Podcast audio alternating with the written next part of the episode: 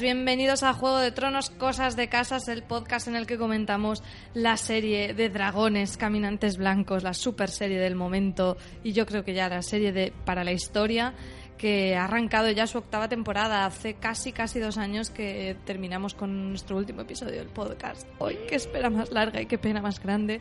Y hoy regresamos para comentar la octava temporada. Estamos grabando desde un salón de último hogar y en mi consejo del rey tengo a Richie Mata Gigantes y sus preciosos ojos azules.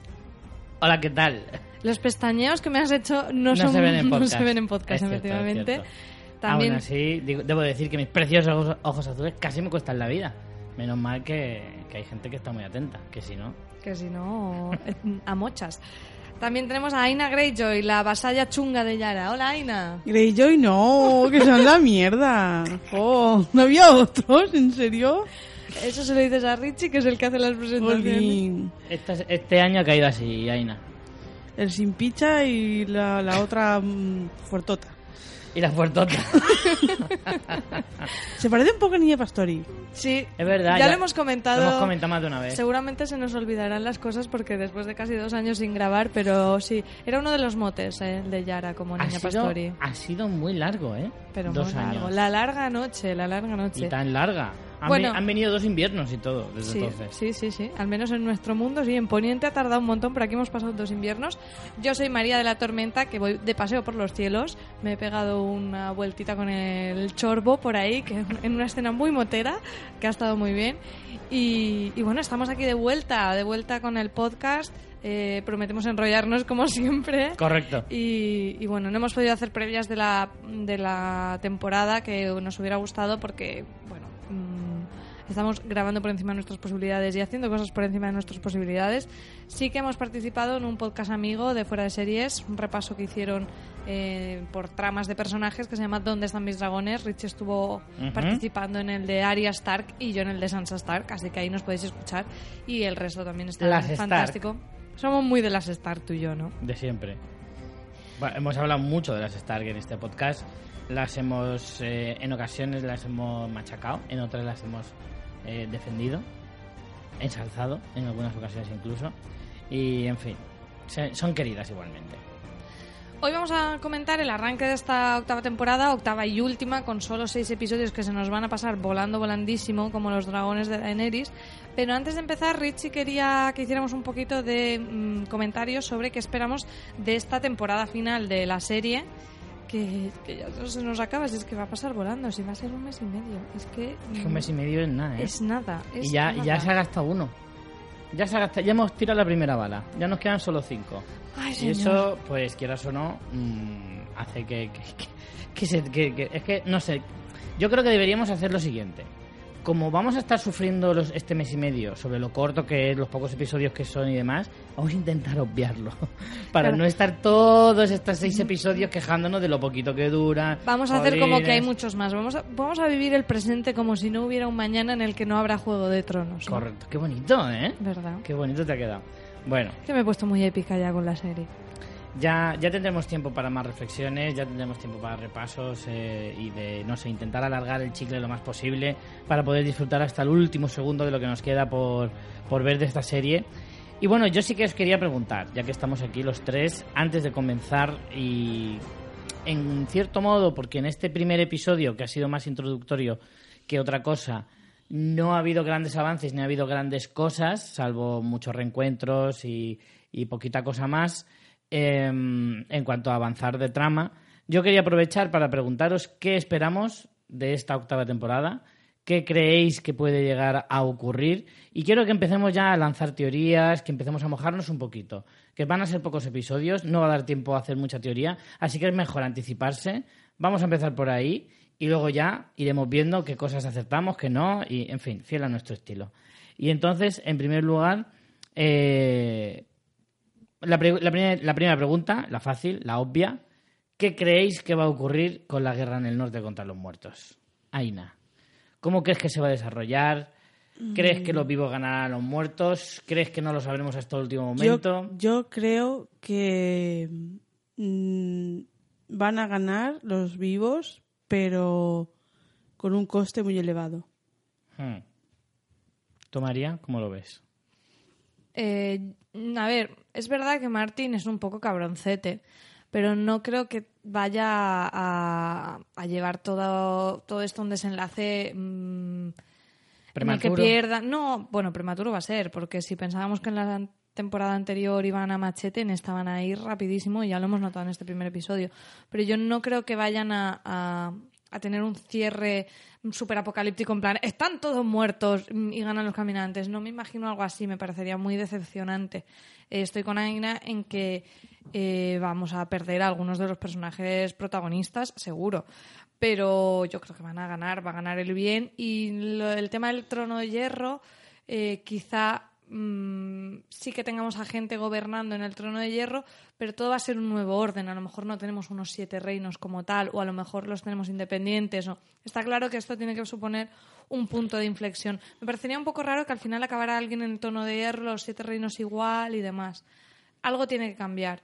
Eh, bueno, supongo que luego tendrás ahí preguntas sobre la apuesta del trono de hierro. Sí, sí, sí.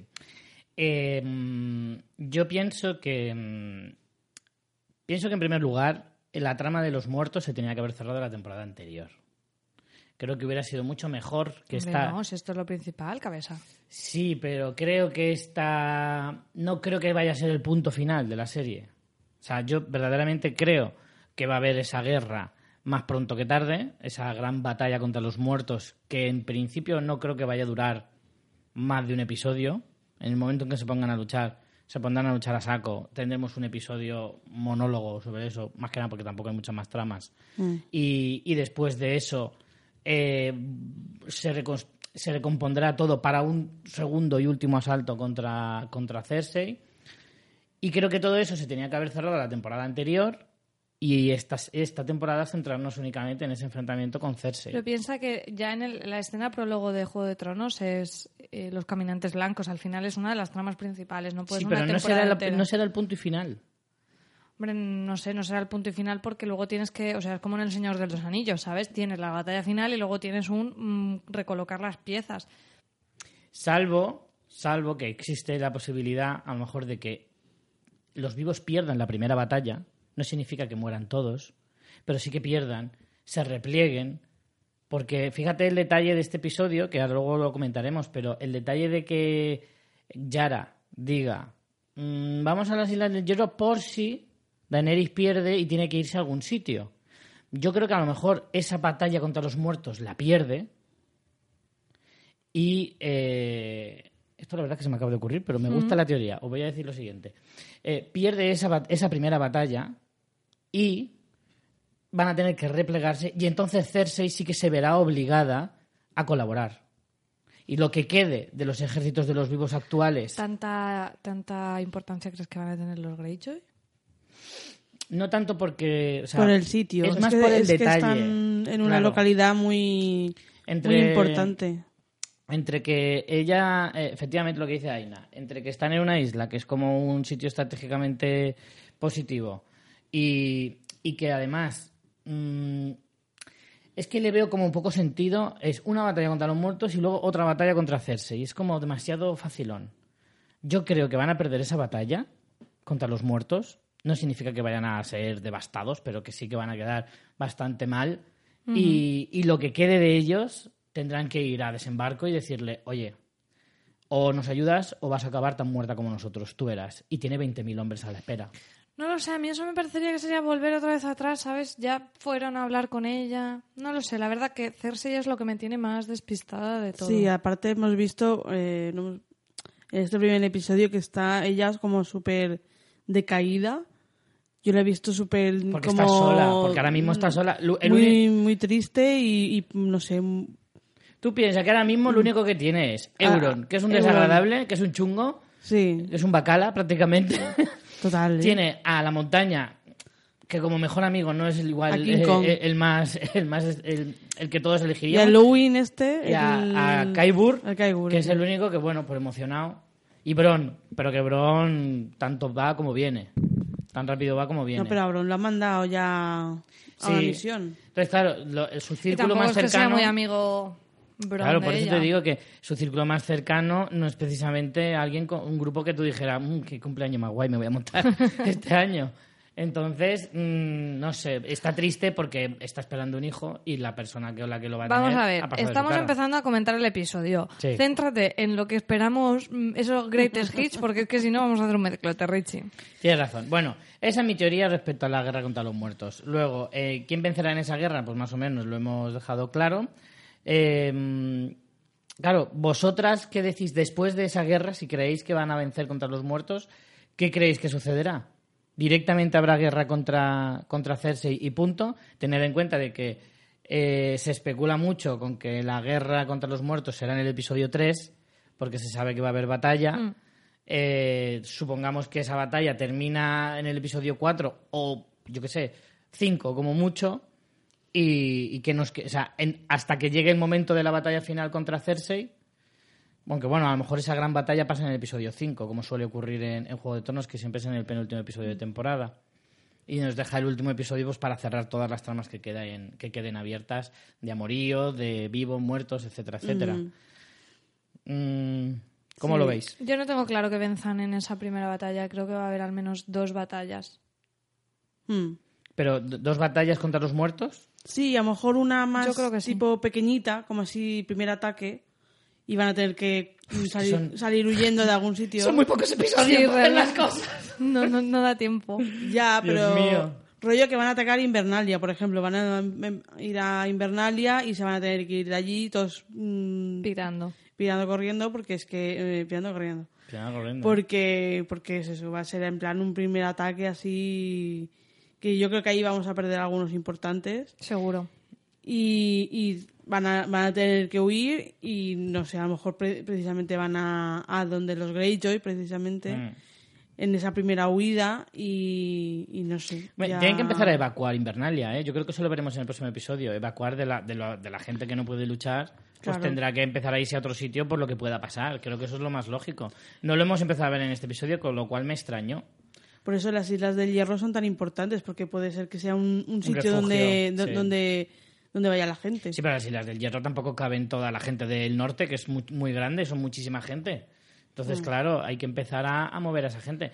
Claro, en ese, en ese sentido hubiera tenido más lógica a lo mejor que mandar a los campesinos, a los ancianos y todos los que no puedan luchar eh, a, Más al sur, ¿no? a zonas como Aguas Dulces, al Valle o incluso Alto Jardín o Hmm. zonas de por ahí. Está claro que la situación con los Lannister no es la más adecuada para ir danzando por ahí libremente, Claro. pero, pero hombre, Bueno, Richie, ¿qué más? ¿Qué preguntas más? ¿Qué especulaciones? Imagino que son quién va a morir, quién se va a sentar en el trono de hierro, ¿no? Eh, antes de seguir, ¿cómo creéis que va a reaccionar? Una cosa de la que hablaremos pronto, espero. Eh, Daenerys ante eh, el descubrimiento de. Ujú. ¿Cómo creéis que reaccionará? Pero es que eso mm, yo creo que deberíamos entrar en- más en el episodio, porque ya en el episodio 1 eh, tenemos ese tema ahí. Entonces yo prefiero que eso nos lo resolvemos para comentar en el episodio. Porque Vale. da para teoría dentro del episodio, porque es tanto cómo reaccionará Daenerys como reaccionará John también, ahora que lo acaba de descubrir. Vale, pues me voy con otro tema súper importante. ¿Creéis que habrá triángulo amoroso entre el perro Brienne y Tormund? Y a lo mejor Jamie por ahí danzando. Que va. No, no, no. ¿No? ¿Seguro? No, yo creo que no. Pues a mí me encantaría que hubiera un triángulo amoroso. No, a ver, sería genial que To-. Tormund cumpli- cumpliera su, su ilusión de estar con, con Brienne. Sería genial porque está ahí súper enamorado. Pero. Sería maravilloso. Pero es que Brienne lo, lo odia. O Pero sea, porque, no le, porque nunca se ha hablar con él. No creo que lo odie, pero yo creo que van a seguir con... O sea, esto es gracioso mientras no suceda. Es gracioso mientras le vemos a él mirándola y demás. Si sucede ya no tiene gracia, así que yo creo que eso se va a quedar ahí. En un shipeo infinito. Con lo guay que estaría ahí un first date de, de esta gente. ¿Cómo serían esos hijos? ¿Y si, y si Brienne está enamorada de- del perro? El perro se hace así un poco el difícil y Tormund se vuelve celoso. Pero si el es que sería perro- maravilloso. No, déjate al el- perro, con el perro Jamie, nada, con el perro, Jamie, el con perro Jamie. nada, porque se dieron una paliza de muerte. O sea, no, Por no eso- estás enamorado de quien das una Yo paliza. creo que el perro está, le- por lo menos la admira por haber sido una guerrera tan potente como para poder matarle. Sí, eso sí. Sí, eso puede ser que la admire, pero de ahí a amarla. Pues de la admiración al amor, hay, na- hay muy poco, ¿eh? Hay muy poco. Sí, pero el perro no es así. No sé, a mí me encantaría que hubiera un triángulo entre estos tres, te lo digo, pero vamos, clarísimamente. Y bueno, venga, voy con la, con la, con la pregunta final, con la gorda, con lo que estábamos hablando un poco al principio. quién se sentará en ese trono finalmente y quién será la que él o la o los que gobiernen en eh, o las que gobiernen en Poniente al final de, de la temporada. ¿Cuál es tu apuesta, Aina? Yo creo que ninguno. Ninguno. Mueren todos. Mm, no sé. Yo creo que que no, que ni John ni Daenerys. ¿Y entonces quién? La hija. ¿La O- hija o el hijo. o el hijo de Daenerys y Jon? Mm. Fu, pero eso hasta que pase pasará mucho. T- Tampoco, o sea, de momento Daenerys no está embarazada. De momento. Pero le hizo ahí Sí. un... Ya, un entrar a matar, está claro. un- No, y en plan, ¿estás segura de eso, querida? Acepto el reto, ¿sabes? Totalmente. Ya, ya, ya. ¿Tú, María, qué Todo. opinas? Se ha quedado embarazada. Yo voy a tope con el amor. O sea, qué haterismo que la gente no quiere que gobiernen esta pareja. No es que no quiera, ¿eh? Me encantaría. A mí me encantaría que, que reinaran, pero creo que no va a ser así. Mucha gente odia esto que, que se ha bautizado con el- la jerga. John, Jo- John. Los Jonaeris, sí, no, pero también con el nombre de esto jerga así urbana americana de la Power Couple, que me encanta. O sea, es que es que son, los, tienen que gobernar los dos juntos en amor y creo que la trama va a ir por ahí, de que va a haber una disputa, pero luego va a haber una reconciliación, un entenderse, un superamos las trabas, como tienen que hacer las parejas. Las parejas no les va bien y aguantan mucho tiempo porque no les pase nada malo, sino porque les pasan cosas y saben superarlas. Y John y Daenerys lo van a superar y van a gobernar juntos. Yo quiero que suceda eso, pero no es lo que creo que va a suceder. Pero Tú no eras nada a favor del amorcito de... Bueno, y yo tampoco, ¿eh? Reescuché episodios, digo, no me gustaba, pero realmente sí, sí es que tiene sentido. Si es que son los dos que han hecho el camino del héroe paralelamente, los dos que se pueden entender, el hielo y el- el, el hielo y el fuego. fuego, es que, claro. Y que, que también re- dicen que el hielo y el fuego es John, ¿no? Por. Li- por Lyanna Stark y, Claro. y, y Rhaegar Targaryen, pero me da igual. Y A que a mí no me el parece forzado cuando se, se enamoran, porque precisamente se demuestran el uno al otro lo, lo, lo mm, importante que es para él, su- ellos su, su propia causa y, y digamos que no es un, un encaprichamiento así mm, adolescente, sino que es un... un, Sí, que se ve un amor verdadero. Claro, más verdadero y, y- y más, más terrenal, ¿no? Como a lo mejor eh, con Ygritte era mucho más pasional, y, y igual que con Caldrogot, ya ni te cuento. Entonces, ambos han pasado por esa etapa de enamoramiento y ahora como que ya más... Yo más os voy a decir una cosa, ¿eh? Me he visto las siete temporadas eh, de Juego de Tronos antes del inicio de esta octava en el último mes y medio. Y os digo una cosa, la relación de Ygritte con Jon también fue muy deprisa. Lo que pasa es que estaba más repartida en... O sea, había más espacio entre los episodios. Hmm, Había, menos había pocas escenas, pero muy repartidas, ¿no? Exacto. O sea, estaban más repartidas en el tiempo en el sentido de que pasaban más cosas en ese momento en la serie y entonces te daba la sensación de que se había extendido más en el tiempo, pero en realidad mm, eh, tienen juntos Sí. cuatro o cinco escenas antes de acostarse. Y aparte, ¿sabes? No más, ¿eh? Sabes que va a tener algo, o sea, en cuanto aparece en la cena y es una mujer y no la puede matar, Claro. vamos, Lo que pasa es que, claro, la, la séptima temporada, como fue tan precipitada, fue tan precipitado todo, fueron menos episodios, Claro. eh, habían menos tramas.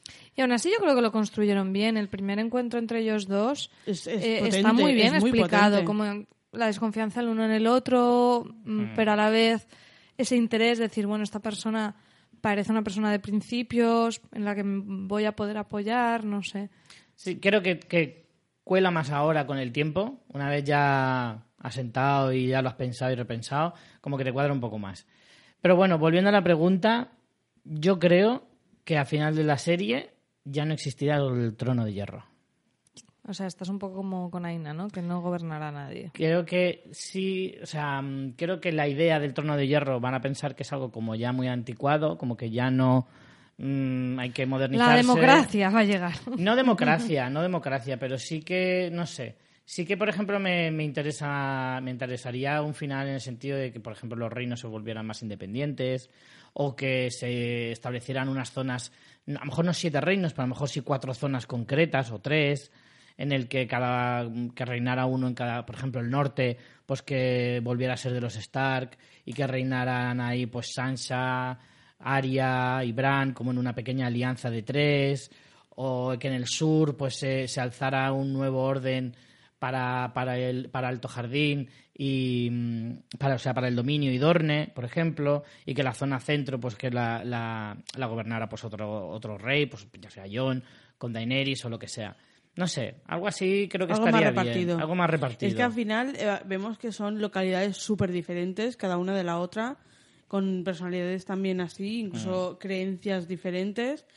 Por lo tanto, es mm, fácil prever que, que pueda pasar eso, porque al final cada uno tira para lo suyo. Los del norte son los del norte y solo les importa, lo hemos visto, solo les importa John y el rey en el norte. Claro. Lo demás es que el norte, del cuello para abajo, es como me importa una mierda lo que pase, solo nos interesa lo que nos pasa a nosotros. Entonces, eso. Tened en cuenta una cosa. Ya- llámale, que en este episodio se comenta en plan, es que son muy cabezones, desconfiados. Llámale eso, llámale racistas que son. Claro. si lo queremos suavizar, decimos que es que los norteños son muy suyos. Pero es verdad, a eso se le llama toda la vida racismo del bueno. Eh, tened en cuenta una cosa también. Dentro del universo de Juego de Tronos están, están en una época en la que están pasando cosas que hacía milenios que no sucedían. Hacía siglos que no se veían dragones. Hacía muchos milenios que no se tocaba el muro. Hacía milenios que los caminantes no se alzaban y no baja y, y por primera vez en la historia pasan del muro. O sea que estamos ante un momento histórico tan importante que no cuesta creer que cambiara la historia en general, en el sentido de que efectivamente pase a, a- a dejar de ser un continente unificado para que se divida en partes, a que se destruya el, el trono de hierro o que pasara a ver a saber qué. Hmm.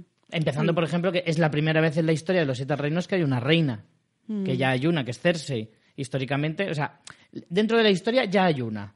Y esa es la primera vez que ocurre en toda la historia de Poniente. O sea, son demasiadas cosas que pasan por primera vez, o por lo menos en, en toda la historia, o por lo menos en, muchos, en mucho, mucho tiempo, muchos, muchos años. Por lo tanto, podemos estar preparados para que sucedan cosas que nunca han sucedido en Poniente. Evidentemente va a cambiar todo, igual que lo cambió en su día eh, la, la guerra de, de, de Robert y Ned y todo lo demás. Claro. O la llegada de, de los, de los Targaryen, que ca- lo cambió todo. Y esto va a ser una cosa así muy trascendental. Vamos con el episodio. Vamos a empezar a analizar el episodio. Voy a empezar por la cabecera. Espérate, espérate un momento, que ¿Qué tengo que hacer... Ya se está olvidando dos años lo que hacemos aquí, que tengo que decir Ah, que es el vale. episodio 1 de la octava temporada de Juego de Tronos, título original Winterfell, en español Invernalia, su emisión en Estados Unidos en HBO el 14 de abril de 2019 y en España en emisión simultánea en Movistar Series y también en HBO España el 15 de abril de 2019, que era de madrugada, que Richie y yo ¿Dónde lo estábamos en ese vimos momento, en el evento de HBO en Madrid en directo, aguantamos hasta las 3 de la mañana y la verdad que fue un subidón eh, ver todo el, todo el mundo que estaba allí reunido, que eran verdaderos apasionados y apasionadas de la serie. El momento de la cabecera, mm, a mí se me pusieron los pelos como escarpias y fue muy emocionante poder ver en pantalla gra- grande algunas de las escenas que tenemos en, esta, en este episodio. Eh, Richie, ¿tú cómo lo viviste? Hombre, fue bastante emocionante en general los momentos, mm, o sea, las horas previas a la emisión del episodio, porque también estuvieron poniendo muchos resúmenes eh, de las temporadas anteriores, eh, algunos vídeos de- del, making of y demás, y ver eso en pantalla gigante, pues quieras o no, está, está francamente bien. Y se disfrutó. Es verdad que la, espera fue demasiado larga para luego un capítulo que se te hace demasiado corto. Pero aún así, la verdad es que fue una experiencia bastante chula, tengo que decirlo, y, y me gustó un montón. Eh, el momento de la cabecera a mí me dio un poco de rabia, porque claro, estábamos todos subiendo fotos a Instagram, que empecé ya, que empieza ya, que empieza ya, y al final me perdí media cabecera, me dio un poco de rabia, la verdad. Pero, pero luego, sí, luego cuando llegué a casa, como me vi el episodio otra vez, eh, ya la pude disfrutar eh, con detenimiento y la verdad es que es una pasada. Es una auténtica pasada que hayan han cambiado porque han decidido desde la productora de la serie han decidido que claro como ya nos conocemos todos los eh, lugares casi todos los lugares de Poniente y que ahora la historia ya se centra única y exclusivamente en dos localizaciones o dos y media si me apuras pues que no tenía mucho sentido volver otra vez a explicar todas las ciudades y demás y lo que han hecho es mm, centrarse en solo Invernalia y, y Desembarco del Rey y en este caso Último Hogar que también aparece como localización, pero que seguramente desaparecerá de los próximos episodios. Y nos enseñan con más detalle estas dos ciudades en su interior. En Invernalia veíamos las catacumbas y luego los salones, y en Desembarco del Rey lo mismo. eh, se podían ver incluso las cabezas de los dragones que hay eh, en, las, en las mazmorras de desembarco, que ya son calaveras. Y el trono de hierro, por eso no sé yo que el trono de hierro tenga ahora importancia en la cabecera. No sé si me hace decantarme más por mi teoría que por la vuestra de que al final no vaya a tener tanta no tiene importancia. Por qué, ¿eh? No tiene por ya, qué. ya lo sé, no tiene por qué, pero pero yo quiero tener razón y esto me da un argumento más. bueno, y hay que decir que este episodio ha batido todos los récords de audiencia y que petó el servidor de, de HBO, que, que estuvo Como era de parado esperar. un montón de, un montón de tiempo. ¿Qué, te- qué- qué informaciones tenemos sobre los datos de audiencia, María? Sí que se sabe que efectivamente, como, 17,4 millones, lo ahí en tu como dice Aina, efectivamente ha batido récord eh, no solo de Juego de Tronos, ¿no? Sino de... Ha batido récord de todos los tipos, o sea, mm, ha batido récord de visionado en directo en, HBO y también de visionado en streaming, que bueno, es un poco lo que estabas comentando de que les, les mm, bueno, creo que pasó en todo, ¿eh? en Latinoamérica pasó, en Europa también. Eh, el episodio del, del el récord que tenía anterior era en el estreno de la séptima temporada, que tuvo 17, pero en este ha mejorado con el 17,4. Y después unos 5 millones de personas lo vieron en streaming en HBO Go, que es el servicio eh, americano, o HBO Now también. eh, y es el registro más alto que tienen de lo que se ha visto en streaming. En directo fueron eh, 11,8 millones de espectadores. Wow. Jolín, pues hombre, era de esperar, ¿no? Mm. Eh, estamos ante el, el- el estreno de la última temporada. Veremos a ver qué récords alcanzan el último episodio. Yo no sé si va a haber récord tras récord en semana tras semana, la verdad. ¿Vais a aguantar todas las semanas hasta las 3 de la mañana para verlo? o- Yo no aguanté, o sea que No, yo no. A ver, en el evento, eh, bien porque mm, me estás haciendo otras cosas, pero uf, hasta las 3 de la mañana es una barbaridad, te parte la noche. Lo que haré es levantarme y nada más levantarme sin mirar nada de redes sociales, pues a las 8 de la mañana me pondré a ver el episodio y, y ya está. De hecho, el problema que tuvieron en HBO fue ese. Pe- Ellos pensaban que les iba a petar el servidor a las 3 de la mañana y obviamente no había tanta gente a las 3 de la mañana viéndolo. Pero por la mañana, a primera hora, sí que mucha gente lo hizo. Que también te digo que les han dicho de todo en Twitter. A mí me da mucha pena porque entiendo que son cosas complicadas de gestionar, pero que si a mí me hacen madrugar, que me levanto una hora antes de ir a trabajar para ver el episodio y me peta, también les hubiera dicho de todo menos guapos, ¿eh? Eso desde luego, sí, sí. Eso creo que empatizamos con todos esos millones de personas que se han levantado a las 8 de la mañana para poder ver el episodio. Eh, bueno, nosotros aguantamos hasta las 3, que no fue nada fácil, la verdad. Sí, pero, Pero luego bueno. yo después estaba viendo el episodio como si fueran las 10 de la mañana, o sea, Sí, estaba sí. despejadísima. ¿Y estáis con el subidón luego? ¿Luego pudisteis dormir o estáis ahí a tope? Fire? Yo estaba súper emocionado cuando iba camino de casa y pensaba que no me iba a poder dormir, pero es verdad que el esfuerzo de aguantar hasta las 3, en el momento en que me tumbé en la cama. Más el viaje de ir a Madrid Sí, y todo lo demás, sí. Pero bueno, Vamos ya con el repaso, bueno, como solemos hacer, Richie, que siempre él prepara los guiones. eh, ubicación por ubicación, que cada vez va teniendo menos sentido porque hemos vivido ya cada vez en la, en la temporada anterior se iban reagrupando, pero en esta mm, ya tenemos prácticamente solo dos ubicaciones y una donde está toda la mandanga y la otra que está Cersei a su rollo, o sea que, que es curioso. Mientras no se entrecrucen las tramas, porque ahora mismo hay dos tramas bien definidas, total y absolutamente, pues las, las separaremos. Cuando ya se vayan entrecruzando entre ellas, pues a lo mejor ya no merecerá la pena eh, diferenciar eh, ubicaciones ni tramas, porque será una única trama, probablemente. Pero de momento vamos a ir separándolas. Vamos con Desembarco, que es donde eh, pasan menos cosas y hay mo- menos momentos relevantes, y luego ya vamos con Invernalia. Empezamos en desembarco y vemos a Cersei esbozar una sonrisa cuando Kaibur le, le viene a traer la mala noticia, entre comillas, aunque a ella parece que le da un rebustillo por la espalda, eh, eh, que le dice que los muertos han traspasado el muro y Yo que es que ya... no entiendo, no, o sea, estoy muy perdida con, con Cersei y con sus intenciones, ¿no? Parece que quiera decir, bueno, que les destrocen y cuando estén debilitados yo les voy a atacar, pero no sé si es que no entiende la magnitud de la amenaza. Eh, a mí me tiene bastante despistada. A mí también, la verdad es que no, yo creo que ya ha llegado a tal punto de locura o de, de, mm, que quiere matar a todo el mundo como sea. Yo creo que hasta ya le da igual su propia supervivencia. O sea, es como que yo me los quiero cargar a todos y si luego me vienen los muertos a, a por mí, mm, me da igual. ¿Sabes? Es como que... Morir matando. mo- morir matando como sea y, y- y su venganza, pero, pero no sé hasta qué punto... No sé, también está muy raro. Yo creo que es curioso porque Cersei cada vez se va pareciendo más al rey loco, si os fijáis. Cuanto, cuanto más avanza la historia, más se va pareciendo, más se va volviendo loca, más, más mm, deja de importarle la vida de los demás y, y solo la suya. Y empieza a ser bastante preocupante.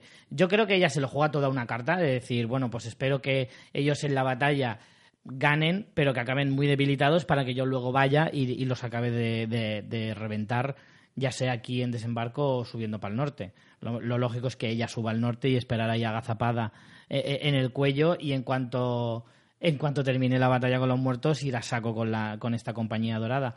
En principio eso es lo que tiene pinta. Ahora, Mm, veremos a ver, porque yo tengo la sensación de que Euron se va a cansar y que su y al final se marchará y que no se y se llevará sus barcos y dejará un poco vendida a, a Cersei.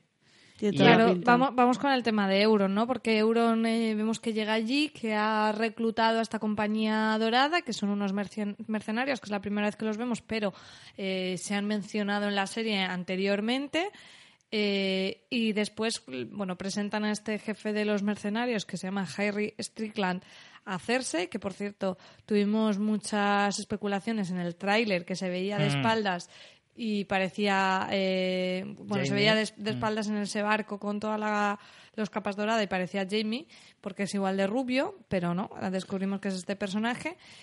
Y bueno, y Euron un poco lo que le viene a decir es, oye, yo ya te, mm, te he traído a las... te- le trajo a Elaria y a su hija cap- capturadas. Capturó también a Yara, que, que la tiene él, que luego iremos con eso. Eh, te he traído... ¿Dónde está lo mío? Te he reventado ¿Dónde está lo mío? barcos, te he traído los míos, ahora te he traído estos. Ya un poquito voy a cobrarme lo mío. Cersei se resiste con esa frase tan chula de si quieres una puta la pagas y si quieres una reina te la tienes que ganar, que está muy bien, pero llega un punto en que ella eh, creo que de forma inteligente cede y se acuesta con él, que no creo que sea, aunque Euron lo veamos ahí como el chulo putas, eh, sí tiene esa parte, pero creo que también es pura estrategia, o sea, es es formalizar, aunque sea con el acto sexual, que no es que se han casado aún, pero es decir, bueno, mm, esto va para adelante y es una, es, es una manera de ejercer el poder, ¿no? También. Entonces, no me parece que solo sea Euron diciendo quiero mojar el churrito, ¿sabes? No, es A una mojar el manera de, pizarrín. de, de- de decir aquí estoy yo y también tengo eh, poder y decisión. ¿Qué cosa? ¿Y también tengo un pollón? No sé, eso Poder de decisión, no las de, palabras. de- de- de decisión en, en esta empresa, que no solamente va a decir ella lo que le apetezca, digamos. Claro, o sea, tenía, lo tenía ahí como una especie de, de- de sirviente casi. Y él dice, no, no, no, no, no, perdona, a mí mis servicios valen, tienen un precio y si no estás dispuesta a pagarlo, pues cojo mi barquito, me doy la vuelta y hasta luego, muy buenas. Y, y bueno, yo también creo que es estrategia.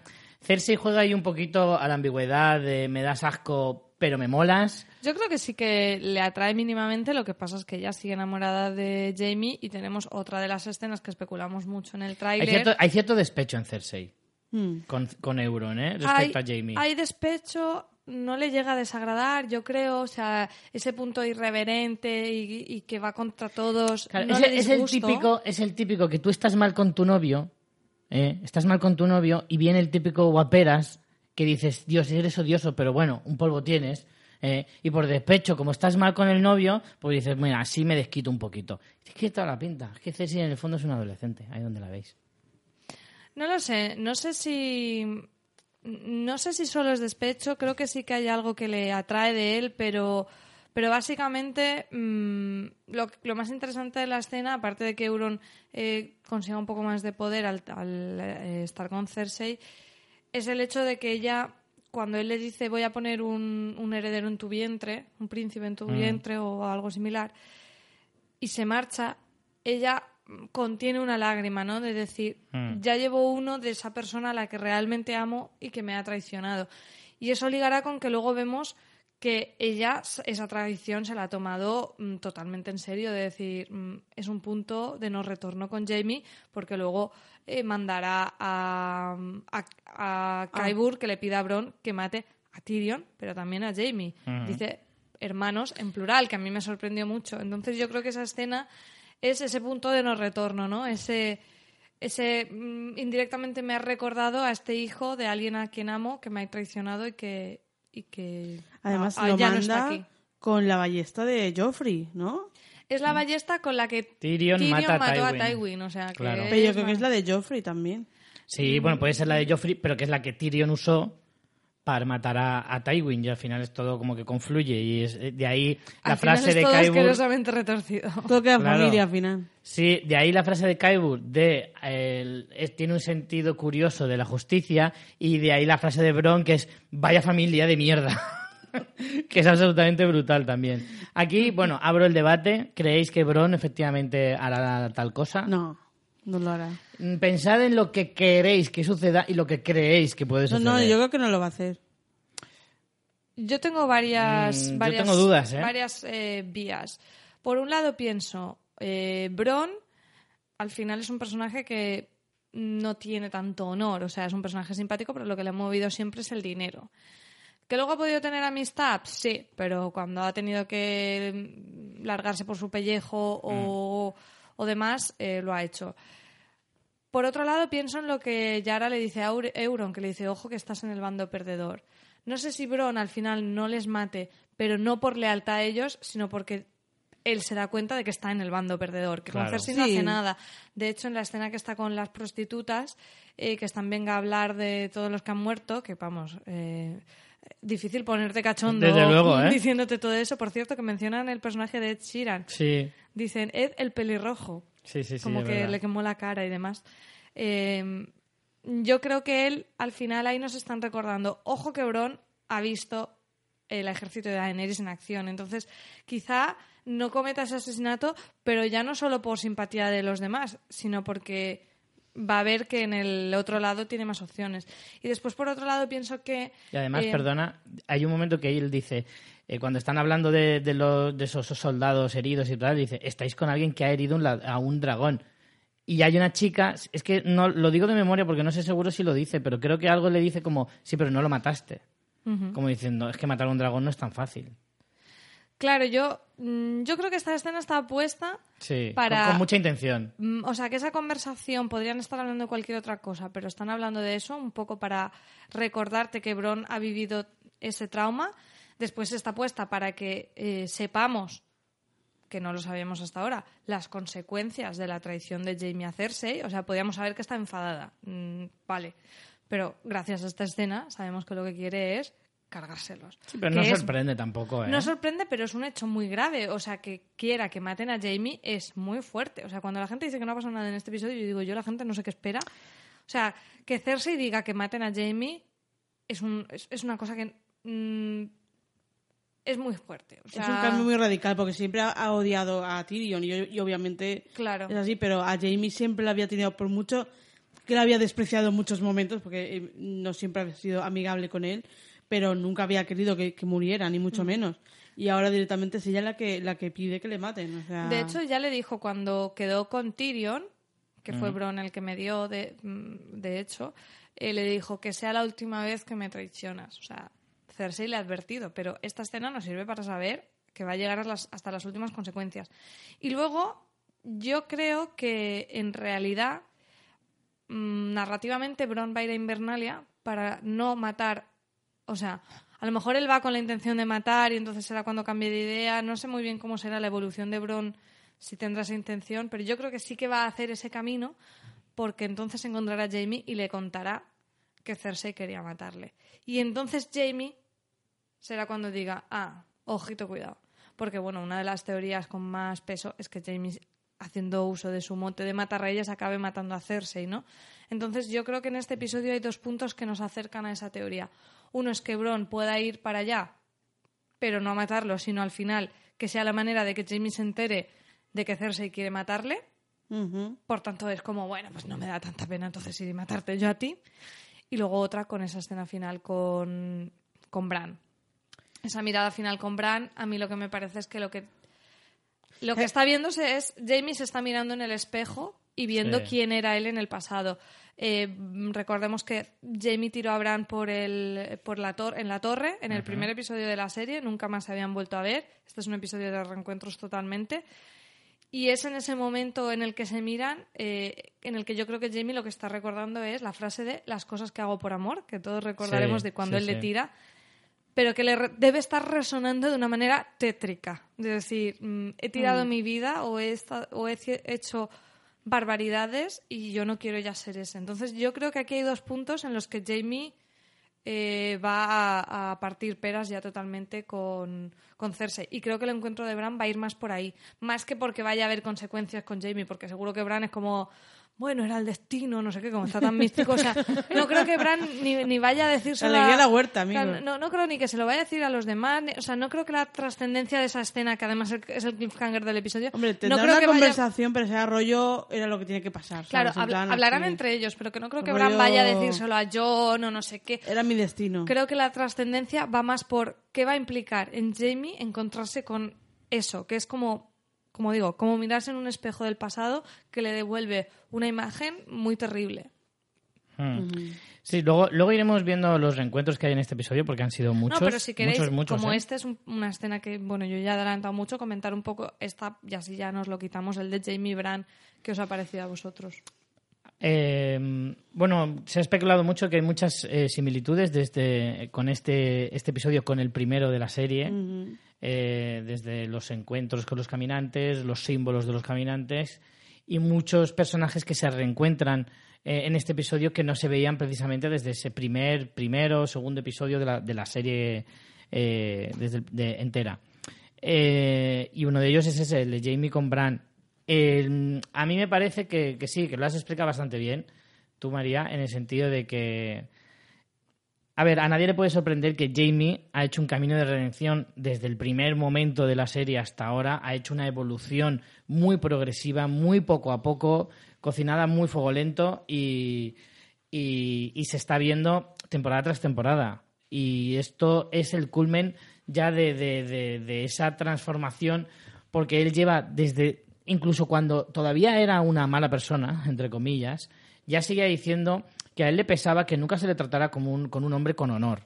Ya ha tenido varios momentos en los que decir, yo maté a- a- al, al rey loco Y es por lo único que se me recuerda. y es por lo único que me recuerda cuando nadie sabe la razón verdadera, ni el porqué, ni la, tra- la trascendencia de ese hecho. Sí, que le nadie lo valora bastante, ni... que Claro. Le mucho. De hecho, puede haber un próximo reencuentro con Brienne que nos devuelva un poco a ese tipo de diálogos, ¿no? Eso que él Sí. confesó con, con quien se, se abrió con Brienne.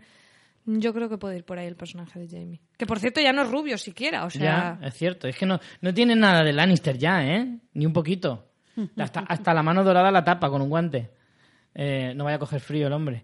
Eh, y, y en cualquier caso, em, a mí me, me, me parece que es el curso lógico. Eh, Es, al final, Jamie es un personaje que siempre nos ha caído bien a todos. En el sentido de que incluso cuando hacía cosas malas, en cuanto se comportaba Cuando era un mal, cabrón. incluso cuando era un, un cabrón, tú decías, pero es lo que le ha tocado, o siempre se justificaba, porque en el fondo tú querías ver en él algo bueno y sabías que en el fondo luego acabaría volviéndose un, un buen tío y al final es, es que es lo lógico. Y ya lo han ido construyendo. En la temporada pasada, cuando mata a Olena Tyrell, también eh, Olena le viene a decir algo así como diciendo: Tu mayor ruina ha sido enamorarte de ella. Claro. Y no, no, pero es es que él lo sabe desde el primer momento. Él lo sabe que, que- pero que su, que mayor, su mayor Ahora está peso- tomando conciencia, o a lo mejor lo sabe, pero nunca ha sido consecuente con eso. Sí, y ahora lo va a ser. Independientemente de que sea consecuente, es una cosa que él siempre ha tenido dentro. Él siempre ha sabido que lo que estaba haciendo estaba mal, independientemente de que fuera su hermana, independientemente de lo que pudiera pensar la gente, independientemente de todo lo demás, aunque muchas veces lo ha repetido. Acordaros de la conversación en Aguas Dulces con Edmund en el que le dice, me da igual que os moféis, me da igual, aquí solo importa Cersei. Todos Claro. vosotros podéis morir, vuestros hijos podrán morir, todo lo- todos podrán morir, me da igual, aquí lo único que importa es Cersei. Y, y tú piensas, ¿de verdad lo crees? O sea, tú lo estás oyendo y dices, él se lo tiene que repetir en alto porque realmente él no se lo cree. O sea, quiere creerlo, pero no lo cree. Sabe que nunca estuvo bien hacer eso, enamorarse de su hermana. Independientemente de porque sea su hermana, es porque es Cersei también. Claro, no, no, es porque es Cersei, no es tanto por el incesto. No, no, no, si eso al final, al final Eso es lo de pasa menos, desapercibido, no pasa totalmente. En fin, que yo estoy de acuerdo contigo en el sentido de que la, la- la construcción de esa redención es probablemente la más lógica y la, la que más te cuadra respecto a cualquier otro personaje. También te digo que estoy muy cansada de la gente de es que eso es previsible. Mira, es que me da igual. O sea, quiero decir, esto lo hablábamos en el camino de vuelta de Madrid del evento. Mm, Vamos a ver, Juego de Tronos está claro que tiene que tener una parte de subversión de las expectativas y eso ha sido uno de sus éxitos, sobre todo en las primeras temporadas, donde re- de repente uno de los protagonistas o de los que tú creías que iban a ser lo- los protagonistas de la historia lo mataban. Y eso está bien, pero no puedes construir todo el relato en base a eso, porque no tendría ni pies ni cabeza. Entonces tiene No, sentido dejaría- además, dejaría, perdería su efecto. perdería su efecto y también perdería interés porque tú vas poniendo semillitas para que eso vaya construyendo un caminito que te lleva a un lugar. Y obviamente si tú mm, vas leyendo eso, que hay gente que se le puede dar mejor o peor, ir haciendo una- un análisis o sobreanálisis en el caso de Juego de Tronos de todas esas escenas, es lógico que algunas lleven a ese tipo de desenlaces, como por ejemplo lo de Johnny Daenerys. Pero eso no significa que el relato esté mal, o sea, este- No. que está bien. Quiero decir, el, el- juego de esto no es sorprenderte cada día, si no te compras Kinder Sorpresa, ¿sabes? Pero las series no, su función no es esa. Las series no son huevos de chocolate, Claro. señores. O, o bolas de esas de las maquinitas que te toca un juguete aleatorio. Es que es lo que tú dices, cuando, cuando pasó lo de Ned Stark, ahí creó un precedente, porque Y lo de Khal Drogo, ¿eh? Que y, fue y- y lo de dos. Caldro creó un precedente, entonces ya digamos que todo el mundo todo el mundo ha querido que todo el rato pasaran cosas así cuando precisamente en la primera mm, temporada lo que tenía que hacer era demostrar que no iba a ser como otras series y mostrar la, la diferencia que iba a haber entre otras series que, que el héroe siempre gana y este no. Entonces ya cuando ya crea un digamos una manera de, de hacer las cosas, tú ya lo sabes, no sabes que no sé. No sé si me entiendo. Sí, sí. ¿Te has Sí, pero que, decir? pero que efectivamente lo que dice María, tú puedes jugar con eso, pero al mismo tiempo tienes que tener historias que aunque sean... Nosotros veníamos hablando de que lo predecible no necesariamente tiene que ser malo. No, no, no siempre tiene que ir ligado una palabra a la otra. O sea, lo predecible a veces es lo consecuente. O sea, no por predecible tiene que ser eh, un mal desenlace de, de un personaje, de una trama o de la propia historia en general. Entonces, en ese sentido, eh, que te pueda parecer predecible, es que no es que sea. la es que predecible no es la palabra, yo creo que está mal empleada. Es cuando la serie está construyendo una cosa, es como decir, es que es muy predecible que al final el, el- el héroe de la historia sea John. No te jode, pues claro que es predecible. Es Se que la serie pulso, ha construido toda su historia al- alrededor de eso. Pues toda la historia alrededor de Jamie va sobre esto. O sea, no es una cosa que te sacas de la manga. No es una cosa que dices, pues mira, de repente Claro. he decidido cambiar el personaje porque me viene mejor para la trama. No. Es una cosa que se lleva haciendo desde hace por lo menos tres, cuatro temporadas, con unas tramas lógicas, con unos desenlaces, con unos giros eh, referente a la trama que, que al final cuadra y que hace que tenga lógica. Yo es que no estoy de acuerdo con que la gente diga eso de que es Y- y predecible que porque final- no lo es. en Bueno, lo dicen en- con esto y en base a muchas cosas. Es como, o sea, lo dicen muchas veces todo el rato como crítica a la serie, eh, de- según qué tramas, eh, como si la serie tuviera que estar sorprendiendo todo el rato. Y me cabrea mucho porque es como, mm, no tienes ni puñetera idea de, de, de eso, de guion y de Y narrativa. de Es que estructura no- en no- general, claro. Es que no hecho- funciona hecho, así los- y además es que mm, te reto a que hagas una historia así y, y que sea mm, disfrutable sin marihuana de por medio, porque es que no. De hecho, lo que, lo que digo, los, las, las eh, cosas que nos han pasado que no nos las esperaban precisamente son para crear algo más, entre comillas, real. O sea, que en la vida real no vienen y te rescatan. O sea, si en cualquier momento puedes camochar. Y, y en Juego de Tronos eh, nos han demostrado que sí. O sea, si tú te metes con quien no debes, pues te corta la cabeza. O sea, y da igual quién seas. Entonces, eso da mm, más realidad a la historia. O sea, no. Porque al final, por mucho que me pese, Disney está muy bien, pero todos sabemos que no es verdad. Entonces, ¿Tú estás segura, y que- Aina, y que al de lo que estás diciendo? El héroe y la heroína pues se van a salvar, y, y- pero, pero eso no, no es. No es Gra- grandes no es declaraciones de Aina ¿eh? en este podcast. Pero Ojo es por- sorprendente. Por, mucho que nos pese, lo de Disney no es real. Pero que para Disney está muy bien, pero lo demás no. claro. Bueno, vamos a avanzar un poquito. Eh, En desembarco nos queda ya Desembarco poquito. nos queda Yo, Yara antes, antes de terminar, yo, yo solamente quiero remarcar que lo de Bron yo no, la- no las tendría todas conmigo, ¿eh? Yo, no, no, ojo, tampoco las tengo todas conmigo. O sea, Ojo, decir- cuidado con Bron, porque es un personaje que, claro, como nos cae muy bien, nos da la sensación de que no va a acabar, no- nos duele que acabe mal su historia, ¿no? Además, es el- él podría ser el típico que estuviera apuntando con la ballesta a Tyrion y diciéndole, macho, lo siento, pero Esto es lo que, hay". toca, ¿sabes? Como hasta dándole pena, pero diciendo, está justificadísimo lo que yo hago. Yo te voy a decir una cosa.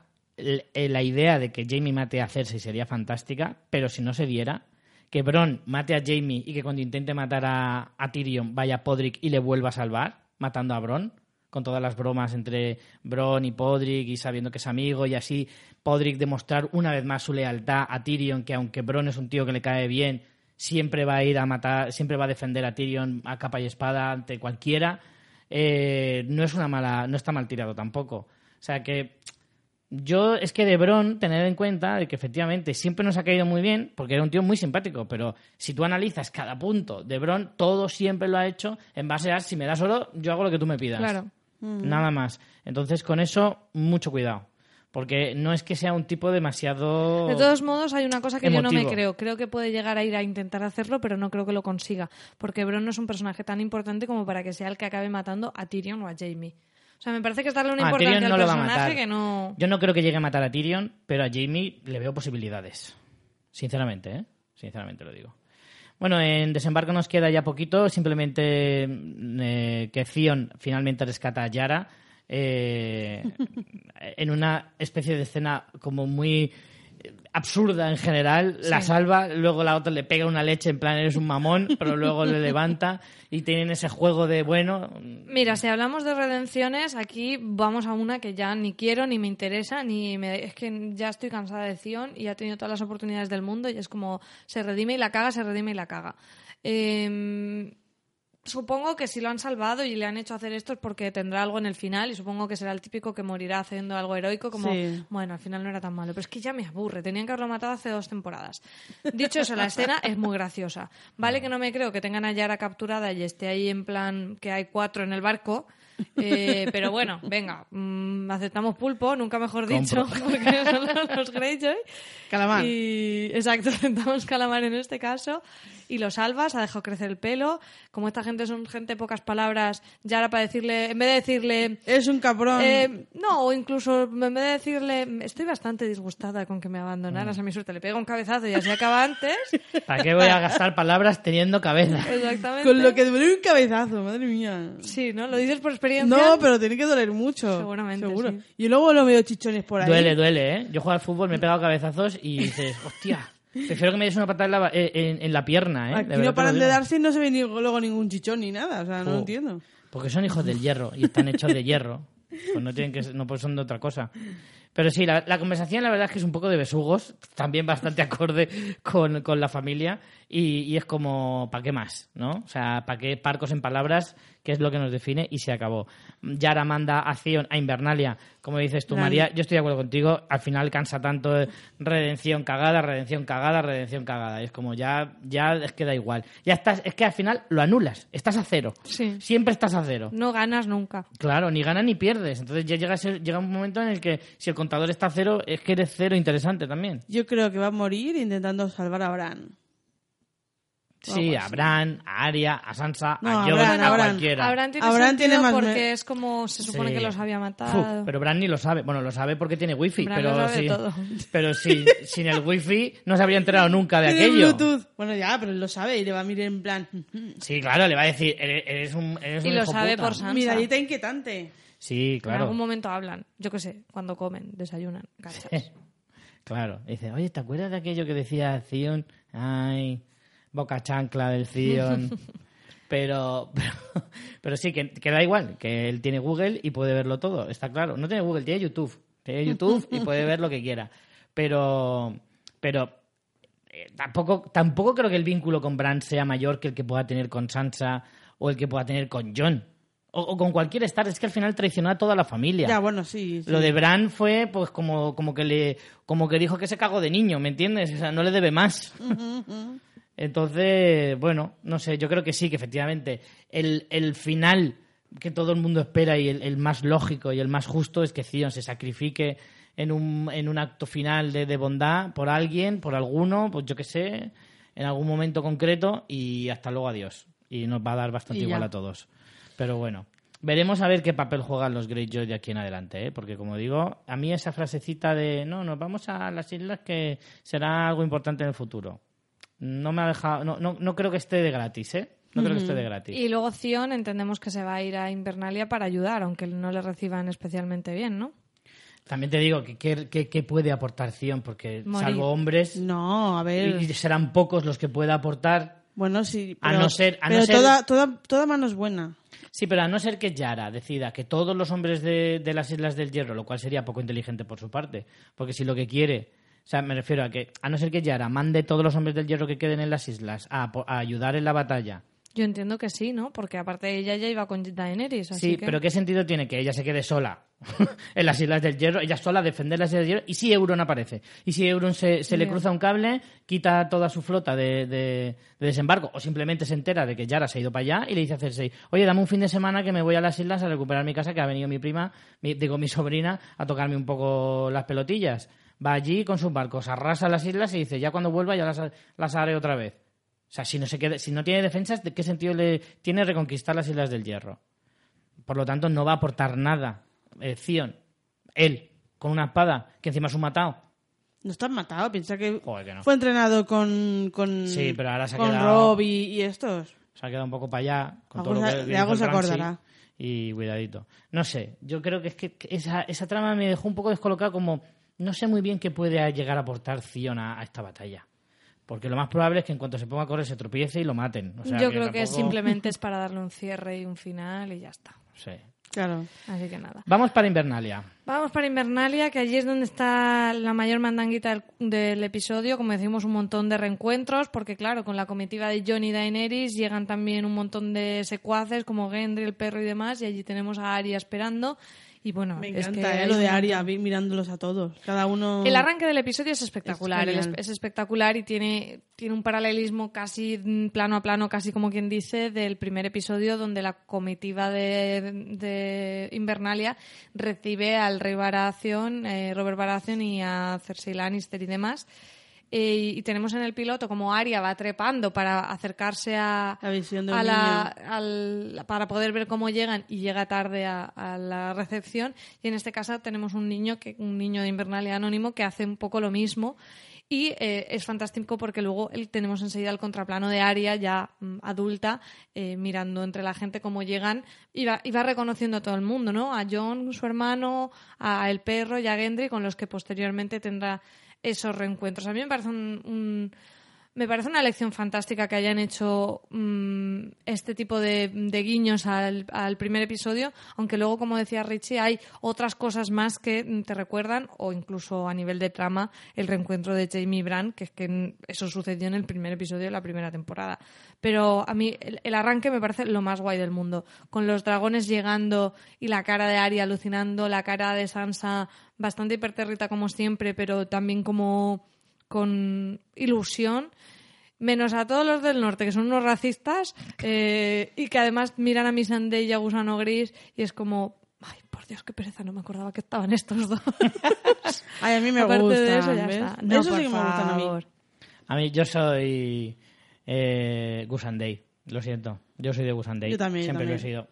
Yo ¿Son un poco rancios? No te digo que no. No te digo que no, pero yo soy de Gus and Day. ¿Tú no eres tan de pro amor? Sí, Pues mira, hay que ser pero- pro amor. Pero de la gente Pero sosa, para ¿no? todos, Bueno, para Son todos. sosos, jolín, pobrecitos. Es que es Madre normal. mía, sí, hasta- ¿Cómo quieres que sean? Sí, hasta hubo una escena en la que Tyrion estaba ahí como diciendo cri, cri, cri, cri, que, que me ha tocado estar a solas con esta gente. A mí me gusta. A mí me gusta también este arranque de, de- de episodio. Me encantó el plano en el que se ven todos los Inmaculados llegando perfectamente alineados. Que yo diciendo, Es impresionante. qué palizón venirte desde Rocadragón, desde Puerto Blanco, andandito, todos en fila, Tun, tun, tun, tun, sin escuchar música ni nada. O Sin sea, podcast. Uh, qué coñazo. La verdad es que para ser Inmaculado, yo ya no tanto que te corten los huevecillos. Ni, ni ser un soldado salvaje. A mí lo que peor los llevaría y los pezones? es Andar. Ni, ni los pezones. Lo que peor llevaría es esa. Ese, ese, ¡Oh, qué horror de estar andando y en, toda, en, en línea, todos súper colocados! Y en plan, venga, vamos a formar. Y todos formamos perfectos. Y nadie sabe, yo voy en la fila 8 del, del bloque 4. No, no, yo ahí va, ahí va yo. No, déjame al lado de mi amigo el rata azul. que tienen nombres así también rarísimos. Y dices, hostia, yo, yo que estaba, cuando estaba de campamento, que formamos y éramos todos así un poco a lo loco, yo pensando, es que si yo fuera un inmaculado, lo pasaría fatal en ese sentido. No sé, eso es lo que peor llevo, ¿eh? Ahora, eso sí, verlos formados y tal, mola mogollón. No te digo que no. Eso me encanta. Entonces les vemos llegar, vemos efectivamente a Aria verles llegar y todo Tenemos ese una escena de Tyrion y Varys eh, que van en, una, en un carruaje de Sí. estos y, y tenemos el primer chiste de eunucos de, de la temporada. Sí. Un poco flojo, ¿eh? Yo de Tyrion esperaba más. Esperaba más. ¿Eh? Aparte, es que no entiendo muy bien a qué viene. Es que ha habido como. Creo que es el episodio en el que más comedia hay de toda la serie. Hmm. O sea, pero de forma muy descarada. Hombre, cada plano de Bran mirando raro, en- Bueno. por lo menos en el cine donde lo estábamos viendo, la gente se descojonaba. Yo creo que era un poco comedia, no sé si hay un punto ahí de comedia involuntaria, pero yo digo, vale, no soy solo yo. O sea, todo el Escúchame. cine se estaba meando de la risa. Pero es que hay un plano de día, luego otro de noche, otro de día, lo que significa que le han dejado ahí un día y Y medio. aparte lo están aparcando por ahí, en plan, alguien lo está dejando porque no yo, me está- que se claro, yo me estaba imaginando a Bran entre, entre trama y trama diciendo, oye, pero nadie me puede llevar a un salón. Que soy tuyo, pero paso frío también, tengo hambre, tengo que hacer mis cosas. Lo dejan por ahí aparcado. Me dejáis aquí en mi plaza de minusválido, pues no me parece bien. Pero además es que gente pasando alrededor, pero pasando como de la mierda. Hombre, es que nadie quiere hablar con él porque es un rarito. Bueno, el mejor momento, ya, ya entrando un poco en eso, eh, vemos- les vemos llegar a John y a, y a Daenerys, cruzan un par de palabras, le dice, pues mira, es que los norteños son un poco suyos, por no decir que son medio gilipollas, y, al final entran en Invernalia y el primero que ves a Bran, de hecho, John. Es que hay un comentario en las temporadas anteriores, yo que las tengo más recientes, os lo puedo decir, eh, en el que dice que la última vez que vio a su familia fue el día que todos partieron de allí. Fue, dice, ese fue el momento en el que nuestra familia se rompió. No sé, Que es no- el primer episodio. que se lo dice, creo que se lo dice a Sansa en un episodio, que claro, es la única con la que ha vuelto a cruzar media palabra de su familia. Le dice algo así, dice, el día que salimos todos de Invernalia, todavía recuerdo que eras una niña cuando te marchaste, tal, ese día fue el día que comenzó a romperse nuestra familia. Pero se lo dice John. Sí, lo dice John, porque claro, recordar, en ese primer, segundo episodio... En el segundo episodio es el del Camino Real, donde ya Ned, Sansa y Arya se han marchado a camino hacia desembarco, John se ha ido hacia el muro y Bran ya está en coma. Exacto. O sea que es que es El todo- el único que- el único en el que están todos juntos es el primero. Exacto. Entonces es muy sentido que en esta comitiva volvamos a tener, porque al menos de los que están vivos, están ya todos juntos. Claro, claro, el único que se quedó... A mí me parece precioso hecho, ese simbolismo, vamos. El único que se quedó en Invernalia tal cual fue Rob, que luego igualmente tuvo que marcharse al poco tiempo. Entonces sí que es muy llamativo eh, el hecho de que si tú te paras a pensarlo, John lleva muchos años sin ni siquiera saber si Bran estaba vivo. Si es que no, no sabía que Bran estaba vivo hasta hace bien poquito. Entonces, claro, reencontrarte con él y encima saber que está vivo, que está bien y, y tal, pues es, es, es muy llamativo. Y ya ese primer comentario de, joder, estás hecho un hombre, y dice, más o menos. Pero es que la cara de Sansa cuando mira, John le mira en plan, ¿de qué habla? Eh, La cara de Sansa es brutal también. Es dice, como ya lo entenderá, Ya, ya lo entenderá porque este se ha vuelto un emo y... y está de un intensito que no te puedes ni imaginar. Sí, no, realmente en esa escena sí tiene mucha comedia deliberada, pero es que ya te digo que luego Bran, o sea, Bran es lo más gracioso de todo el es episodio. el club de la comedia, ¿eh? Para, pa, pa, pa. Después tenemos también que por primera vez Sansa y Daenerys se conocen en esa tensión que todos, Vaya, vaya eso de cuñadas, ¿eh? En plan Joder. de... todos pensábamos que iba a haber una tensión, no sabíamos si iba a ser un gancho o no. Inicialmente sí parece que la hay, cuando le dice, "Mm, el norte es suyo, mi reina, pero como por lo bajini, recuerda tantísimo a Kaelin con Cersei que, Sí. que no se puede ser más. Es como siempre vienen las rubias a tocarnos los huevos, pero yo no sé si, si creo que vaya a durar tanto. Yo creo que ella, o sea, desconfía de Daenerys como, como es lógico, porque no te conozco y vas de reina conquistadora. Pues de entrada, pues muy buen rollo no me das. Y luego es eso, eh, tenemos luego la escena con Sansa y John que le dice, bueno, ¿has hincado la rodilla por salvar a tu pueblo o porque estás enamorado de ella? Que me gusta mucho porque en esa escena directamente no ponen la respuesta de John, porque no nos interesa realmente y no tenemos tiempo. La respuesta de John será, no, mira, es que tal, me da igual. Aquí lo que nos interesa es que Sansa ya se ha dado cuenta de que estos dos están liados y eso le inquieta y esa es la información que nos tienen que dar, no hace falta lo que conteste John. Mm. Entonces, no sé hasta qué punto mm, Bueno, luego también John le dice a Daenerys, le dice, bueno, mm, no se fía de ti porque no te conoce. No sé, no sé si creéis vosotros que, que van a mm, acabar confiando la una en la otra o no. Yo creo que, que sí, que Daenerys de alguna manera va, va a tener que demostrar no solamente a Sansa, sino en general a- al pueblo norteño, que, que bueno, que, que puede ser una, una buena reina. Y yo creo que lo va a demostrar de alguna manera. No sé, no sé cómo, pero, pero lo va a demostrar. Yo estoy en un momento en el que nunca había estado tan eh, a favor de John en las siete temporadas. Nunca había estado tan a favor, en el sentido de que si empatizo con el personaje, me siento mal en el sentido de, joder, yo estoy haciendo todo lo posible. Hay un detalle en la asamblea de que, que tiene lugar justo después de eso, en Invernalia, que están hablando, que, que le, bueno, manda a Loramber, al chaval, a por sus huestes a, a último hogar se levanta la, la agria esta de, de Lady Mormon. Ay, que me todos nos en- encanta. todos nos Me encanta. pero ahí me tío. parece que pega un poco de patinazo, ¿eh? O sea, ahí me parece que patina un poquito Lady Mormon, mm, subiéndose un poquito a la parra. Porque John le dice, es que esto no importa. Estamos discutiendo de cosas que no importan. Que da igual cómo se llame esta muchacha, que da igual quién vaya a ser rey, que da igual, que si morimos todos, aquí Sí, no reina pero- nadie. Pero fíjate que sí importa, como le dice luego Sansa a John, ¿no? Importa en el sentido de que, por ejemplo, los Kars- siempre Karstar. Karstar, no acuden. Sí que o sea, acuden. sí importa. Sí que acuden, luego aparece. Eh, si no, no lo recordáis, porque, porque de la temporada pasada pasó muy desapercibido, pero este chico, Lord Amber, No. estaba al lado de una chica un poco más alta, también muy joven, Sí, que sí, era sí. Lady Castar, que es la heredera sí, Sí, de la la casa. chiquilla. Que luego sale, luego Aparece sale. en este episodio. Luego sale. Pero después de la conversación, Sí, sí, sí. sí. no sé, es que cuando ella, ella recibe una nota como que no van a ir. No, esos son, Esos los, son esos son los Glover. Ah, vale, pues los Glover. Esos son los bueno, me Glover. da igual. Unos no acuden porque al final estas cosas, está claro que lo mayor es la amenaza y yo entiendo lo que ha hecho John, ¿eh? A- Al Glover había que darle un par de hostias también, ¿eh? Tú eres idiota. O sea, van a matarnos a todos y tú te vas a tu casa a veranear. Tú eres imbécil. ¿Qué quieres que te diga? O sea, da igual. Es que hay una cosa que la gente todavía no ha entendido en el norte. Que eh, me estaba poniendo muy enfermo durante el episodio. Y es como, que no importa, que vienen muertos a matar, joder. Dejaos de discutir de quién va a reinar y que no sé qué, que da igual. Luchemos y luego ya discutimos lo que haga falta. Hostia, es que yo me estaba poniendo enfermo y no entendía a John. Decía, que da igual, que, que me escuchéis. Para que John tiene ¡Que poca- tiene un puto dragón azul! A ver si me entra en porque- la puta pero ves, cabeza. En eso a John le falta la sangre que le ha faltado siempre, que Claro. es un puñetazo me me cago en la leche, joder, que... que, En ver- que- pues mira, en eso tiene razón. Tendría que, cagarse la puta encima de la mesa. he muerto y he revivido. he hecho todo lo que me podía hacer y aún me estáis dudando de mí. Es que al final lo que dice a Sansa, en plan, coño, eh, me he ganado un poquito la credibilidad para que, para que te, te fíes de mí. O sea, no hago las cosas así al tuntún. Y lo que iba a decir Joder. antes, que era que Tyrion le echa un cable diciendo que sepáis que todos los que estamos aquí, si todos, todo el que quede vivo, será gracias a John.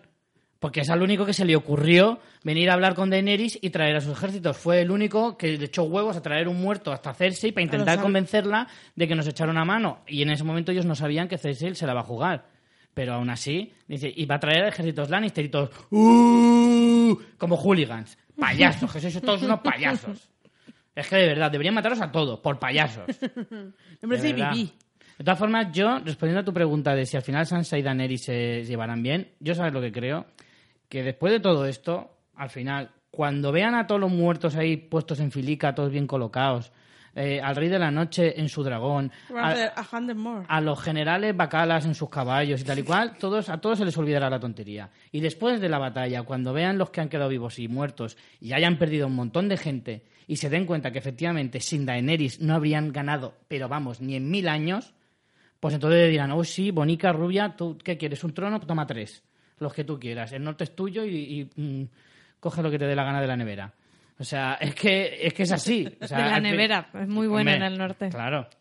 Sí, pero yo creo que, bueno, que, que tiene sentido esa cierta reticencia de unos y otros, y, pero creo que se va a solucionar. Eh, aún así es gracioso como, bueno, sí, esto está muy bien, hemos traído aquí un ejército de inmaculados, primeros hombres, dos dragones adultos, ¿y ¿qué cojones compran los dragones adultos? Y da, eh, Daenerys le hace el zasca en plan, comen lo que les da la puta gana, ¿vale? ¿Sabes? Que le falta hacer así como... como Le falta hacer como- movimiento de cabeza de negra, Sí, ¿sabes? sí, en sí. plan, comen lo que les sale del A lo mejor comen pelirrojas. Así que cuidadito, chavala. Cuidadito. Lo que pasa es que creo que Daenerys acumula dos o tres vaciladas en este episodio que me parece que está un poquito subidita, ¿no? O sea, es como... Sí, Hombre, pero... pero... escúchame, yo también estaría subidito en plan, mira, os traigo mis inmaculados, os traigo los dos rakis, que no veas tú que los inmaculados van muy ordenados, pero los dos rakis van a su puta bola, que cuesta un montón traerlos hasta aquí así como si nada, que además ellos suelen ir vestidos de campo y playa y aquí hace un frío del copón, ¿sabes? Os Sí, traigo bueno. dragones, dragones. Ojo, dragones, Sí, que pero no los habéis visto en vuestra puta vida. Y todavía me ponéis cara de rancios, pues normal que venga de subidita. Pues sí, tengo dragones y si quieren nos comen. ¡Payasos! Si es que es normal. Poco subidita la he visto yo. Poco. Sí, pero luego le bajan los humos con Sam, ¿eh? Con Sam... Sí. Se Pero le porque, bajan los porque humos también es una reina humilde. y, y se da cuenta de... También Estás muy pro Daenerys, tú. Estoy pro Daenerys y estoy pro Jon y estoy pro amor, aunque luego los maten a todos. Pero me da igual. Yo soy, yo Sí, soy pro pero ahí, a todo. ahí se va a dar cuenta de que mm, tenía que haber hecho puñetero mm, caso a Tyrion Claro. y no ir quemando gente por la vida, porque es que Ahí así no Sí, convences a nadie. Bueno, ¿Ves? Ahí- no, no nos adelantemos. Ahí sí que estuvo subidita. Subidita innecesariamente. pero Ahora estaba- está subidita con razón. Pero bueno, a ver, cagadas hace todo el mundo. Ahora iremos con eso. Sí, sí, Vamos sí, antes con la charla que tiene Tyrion y Sansa, otro de los reencuentros esperados del episodio.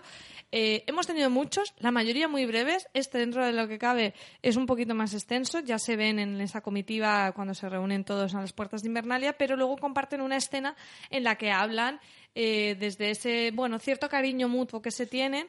Pero más, me- me- más que cariño, creo que es respeto y admiración, pero cariño, cariño, mm, bueno, no sé. no, ¿eh? no llegan, pero creo que Tyrion más a Sansa que Sansa a Tyrion. Pero me, Eh, me Tyrion- parece muy interesante Tyrion el yo juego creo de... que es, es como un instinto de protección, como mucho, pero tan cariño, cariño, no sé. Bueno, ¿eh? yo de todos modos creo que, eh, retomando el tema de los reencuentros, creo que mm, se lo, lo han hecho bien al hacerlo así rápido todo, quitárselo de encima y no significa que luego esas tramas de esos personajes mm, por parejas no se vayan a, Sí. eh, a desarrollar más en, sí. en lo, en lo que nos queda, ¿no? Pero Oye, bueno, anda que no molaría que la serie terminara con Tyrion y Sansa liados de verdad, enamorados. por ejemplo, Oye, que están los dos solteros y enteros. Bueno, enteros no. Y están Bueno, casados. enteros. Y ya están casados, hasta, además, ¿eh? hasta lo que necesitan están enteros. No les falta nada. Y ya están casados. Bueno, O sea pero se ya- anuló, se no, anuló no, ese está matrimonio. anulado, está anulado. Ah, Está anulado. no Está anulado ese matrimonio, por lo tanto ahora mismo no tienen compromiso ni nada. ¿eh? Otro first dates de puta madre, ahí veo. Ahí vamos a tener que hacer una porra, no solo de muerte, sino de amor también, un Mm. poquito, ¿no? Tormund y Brienne, por No, va- no, no va a dar tiempo a tanto, ¿eh? O sea... Yo creo que no va a ir por ahí, Richie, pero te dejo con tu fantasía. A mí me gusta de la escena en que parece como que se han dado la, la vuelta a las tornas, ¿no? Que los que eran los líderes ahora, ahora están más apoyardados y los jóvenes toman el relevo, que es un poco lo que nos cuenta esta escena, porque eh, Tyrion flipa un poco de Sansa en quien se ha convertido, que bueno, ya nosotros hemos defendido mucho a Sansa, pero es que la serie está reivindicando a Sansa nivel top. Y mira que a Arya también nos gusta, pero hay que decir que en esta temporada y en todo lo que está pasando, la relevancia de Sansa es muchísimo mayor que la de Arya y que la de muchos otros personajes mm, protagonistas. Entonces, me gusta que Tyrion le, le reconozca eso y su inteligencia y su, y su valía, y a la vez eh, Sansa le corte como diciendo, "Mm, vale, guay, que me estás diciendo que, que a mí no me molesta que vengan los Lannister, que a mí lo que me... Eso, eso sí vinieran, claro. Lo que a mí lo que me pasa es que no me creo que vengan y me parece que tú eres un ingenuo y ese tasca que le da de te creía el hombre más inteligente del mundo y ahora me parece que eres gilipollas. Si te crees que Cersei va a venir, me encantó porque es esa vuelta de tuerca de esos dos personajes como ahora están eh, como si hubieran intercambiado papeles. Y creo que eh, Tyrion se queda con se queda con esa cantinela. Yo no sé vosotras, pero vosotras decíais antes que recordaba mucho el enfrentamiento Sansa Daenerys a Cersei y Catelyn. Yo veo en Sansa, fijaros, o sea, yo veo mucho, mucho, mucho reflejado a Cersei, porque he aprendido mucho de ella, que de hecho Sansa lo ha reconocido más de una vez, pero es que veo muchísimo a Meñique. También, Hombre, claro. esa manera de hacer zascas es muy meñique, Esa manera de- muy, de- muy meñiquesca. Sí, incluso, incluso esa manera de, no voy a decir manipular eh, como hacía Meñique, porque Meñique siempre lo hacía en beneficio propio y no creo que Sansa lo haga en beneficio propio, Bueno, y aquí tampoco, me parece que es pensando hay- explícita, no me parece una manipulación. Pero escucha, no, no, no hablo de Tyrion, Ah. hablo de John. Cuando habla con John y le dice, los Glovers se piran porque tú no has hecho las cosas bien, porque tú te has enamorado de esta muchacha y no sabemos muy bien cuáles son tus intenciones y tal y cual. Todo eso lo hace en parte por manipularle un poco para que al final acabe haciendo lo que ella quiere, que no significa que sus intenciones sean malas, que yo entiendo que Sansa lo que quiere es lo mejor para el norte, lo mejor para su pueblo y lo mejor para, para lo que ella considera, eh, porque ella se considera muy responsable de lo que todo lo que ocurre en Invernalia y en el norte, y si me apuras incluso más. Entonces, pero usa las mismas armas que usaba Meñique para, para conseguir sus objetivos. Que ya te digo, no me parecen mal, pero me parece llamativo, porque es que veo mucho, yo no, mucho no creo que de le Meñique, manipule, ¿eh? yo creo que ella defiende lo que piensa. No, no me parece una manipulación en este caso. La forma de hablar, eh, María, esa- esos tascas, esos todo el rato siempre dejarte con la palabra en la boca, siempre dejarte una reflexión de me piro y te dejo ahí que lo masques. Eso sí, Eso pero- es muy meñique. Y eso, meñique Que lo se hacía, le llega a hacer al propio Meñique, además. pero final. meñique lo hacía por manipulación. Para que tú te quedaras con el germen en la cabeza y, y tú luego lo fueras mascando y decir, hostia, pues al final va a tener razón este chico o esta chica en este caso. Pero no creo que sea manipulación, lo que te digo. Creo que es como. mm, Que yo soy pro esto es Sansa lo que también, pienso, ¿eh? no sé. Que soy pro Sansa también. Estoy muy pro con mucha gente. Eh, sí, la, la- la conversación con Tyrion está muy bien. No veis, atención, que no es un chiste, pero no veis un poco empequeñecido a Tyrion en este momento. Totalmente. es lo que te digo, que es ese juego de. de, mm, no, no estás. No, no estás sacando lo mejor de ti mismo, con lo que tú has sido. ¿Eh? Claro. Sí, Tyrion ha pasado a un papel un poco más secundario, lo cual, en mi opinión, es una mala noticia porque con el personaje que es y con lo que nos gusta a todos, se podría sacar más provecho de él. Ya nos hemos quejado otras temporadas de eso, ¿eh? de que Tyrion no tenía el protagonismo deseado, que no estaba teniendo unas apariciones tan estelares como en otras ocasiones. Pero bueno, tenemos una conversación curiosa entre, entre los tres señores mayores, los tres señoros de- de- del consejo que están ahí, Davos, Varys y Tyrion, hablando de esto precisamente, de los jóvenes ya no prestan atención a los mayores, Tyrion quiere ver ahí como, no, sí respetan la, la experiencia y demás, fíjate como Daenerys todavía sigue confiando en Ser Jorah y sigue pidiéndole mucho consejo y demás, pero Varys, que es el que más ve, ¿eh? Y bueno, Davos también lo ve, y dice, cuidadito, cuidadito que no os estáis fijando, que Daenerys y Jon se arriman demasiado y que a lo mejor una alianza entre ellos dos solucionaría todos los problemas que hay de ahora de, de- de líos, de reinos y demás. Que yo, yo estoy totalmente de acuerdo, es que si se casan, pues se acaba toda discusión posible entre el norte, el sur, el este y el oeste. O sea, no, no, no hay más ahí. Se cierra el Y además círculo. que lo ven como una como un buen gobierno, ¿no? De decir uno, una mujer justa y un hombre honorable, creo que son las palabras que dicen. Y, y lo que pasa es que, claro, no es cierto que ahora no les están escuchando tanto. Eh, la escena que estaba haciendo referencia a Aina de cuando Daenerys quema a los al- A los Tarly. a los Tarly, eh, lo hace mm, mm, no haciendo Des- desobedeciendo el consejo. De- sí. desoyendo, desoyendo, desoyendo. mejor desoyendo dicho. el Sí, sí. consejo de, de Tyrion. Entonces, eh, Pero si hubiera estado con Jon, no lo habría hecho. Puede ser, hombre, ellos dos se pueden complementar muy bien, pero igual, igual esto, todo lo que ha pasado con el tema de, lo, de los Tarly, vuelve a acercar un poquito a Tyrion y Daenerys y la escucha más. Sí, no, yo creo que esa conversación tan Con explícita Sam. con, tal- con Sam precisamente, efectivamente va a llevar a eso, a que Tyrion, si se entera de esta situación, le diga, no es por decirte ya te lo dije, Pero míralo. pero, ya te lo dije. Sí, porque precisamente, bueno, eh, otro reencuentro que es con Sam y, y- y John, que también mola mucho. Sí, sí, pero con, con ese ahora vamos. Ah, espera, espera, que hay más, más cosas antes. Eh, ¿Sois de la teoría de que Tyrion está enamorado de Daenerys? Creo que no. No. La mala miradita creo que hizo en el- la escena que ella en el barco. Era, cuando a ver, a ver cómo, cómo solucionamos esto. A ver Sí. esto por dónde ¿Por nos dónde sale. nos sale? Yo creo que era eso. Además, en este episodio no se ve ningún atisbo de, No, no, de no. eso en ningún momento. Va, va. Es que esa miradita de Tyrion me dejó muy perdido, ¿eh? Porque Yo- no, no la llegué a Es entender más, de, nunca. es más de inquietud, en plan de a ver qué, qué va a pasar con esto, si va a ser bueno o va a ser malo. Claro. Como No. cuando salían dos compañeros de Es, trabajo. es Claro. preocupación. Pero ¿por qué iba a ser malo? O sea, si, si Tyrion, Pues cono- porque- Tyrion conoce a Jon. Pues si se saben- pelean, sabe- si se pelean Tyrion- luego puede joder Pero la vamos a ver, alianza. vamos a entenderlo desde el punto de vista de Tyrion, no tiene ningún sentido. Lo queramos pintar como lo queramos pintar, en el sentido de que Tyrion conoce a Jon de sobra. De hecho, es quien convence a Daenerys para que le llame y que se alíe con él para, para, para lo que sea. Y, y sabe que es un tipo honorable, sabe que es un tipo que no le va a traicionar, sabe que no va a, a jugársela en ningún caso. Sí, pero Daenerys aún es muy pasional en ese momento. Aún se deja mucho llevar por, por, por la rabia y la ira y puede que eso le- a lo mejor le preocupara. A mí siempre me costó mucho leer esa mirada y leer esa escena en ese sentido, porque hay demasiada preocupación en el rostro de Tyrion como para pensar que es.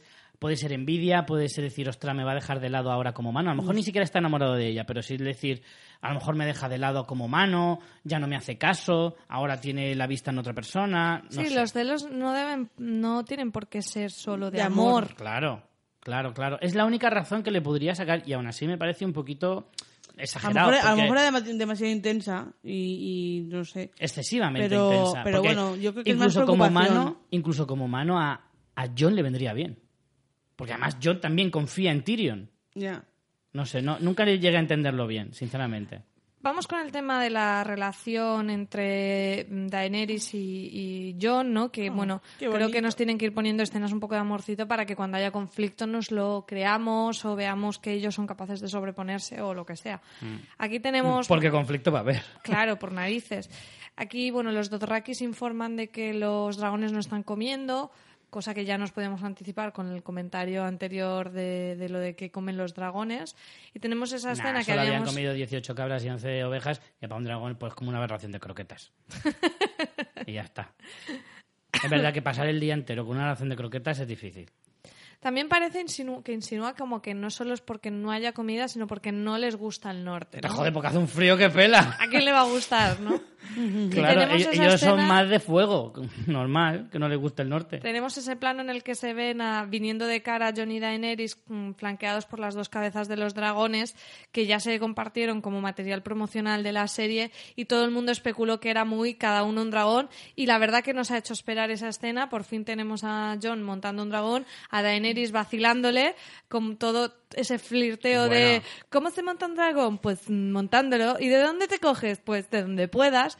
Eh, en una escena que a mí me gustó porque creo que mm, me ha gustado que se hayan quitado de encima estas cosas pronto, en el sentido de todos lo estabais esperando, pues ya lo tenemos. No lo vamos a hacer alargar más, tanto esto como que John se entere de que es Targaryen, que es como, pues realmente ha pasado en el primer episodio en que podía pasar, y es en el momento en el que se Mucho reúne. tarda, ¿eh? Porque en el momento en que entras por la puerta de Invernalia, Bran le tendría que decir, vente que tengo que contarte una cosita. Bueno, pero Bran es como que prefiere que se lo diga Sam, luego lo justifican. Pero bueno, lo que te quiero decir es que se han ventilado todo lo que tenía que pasar, sí o sí, ya.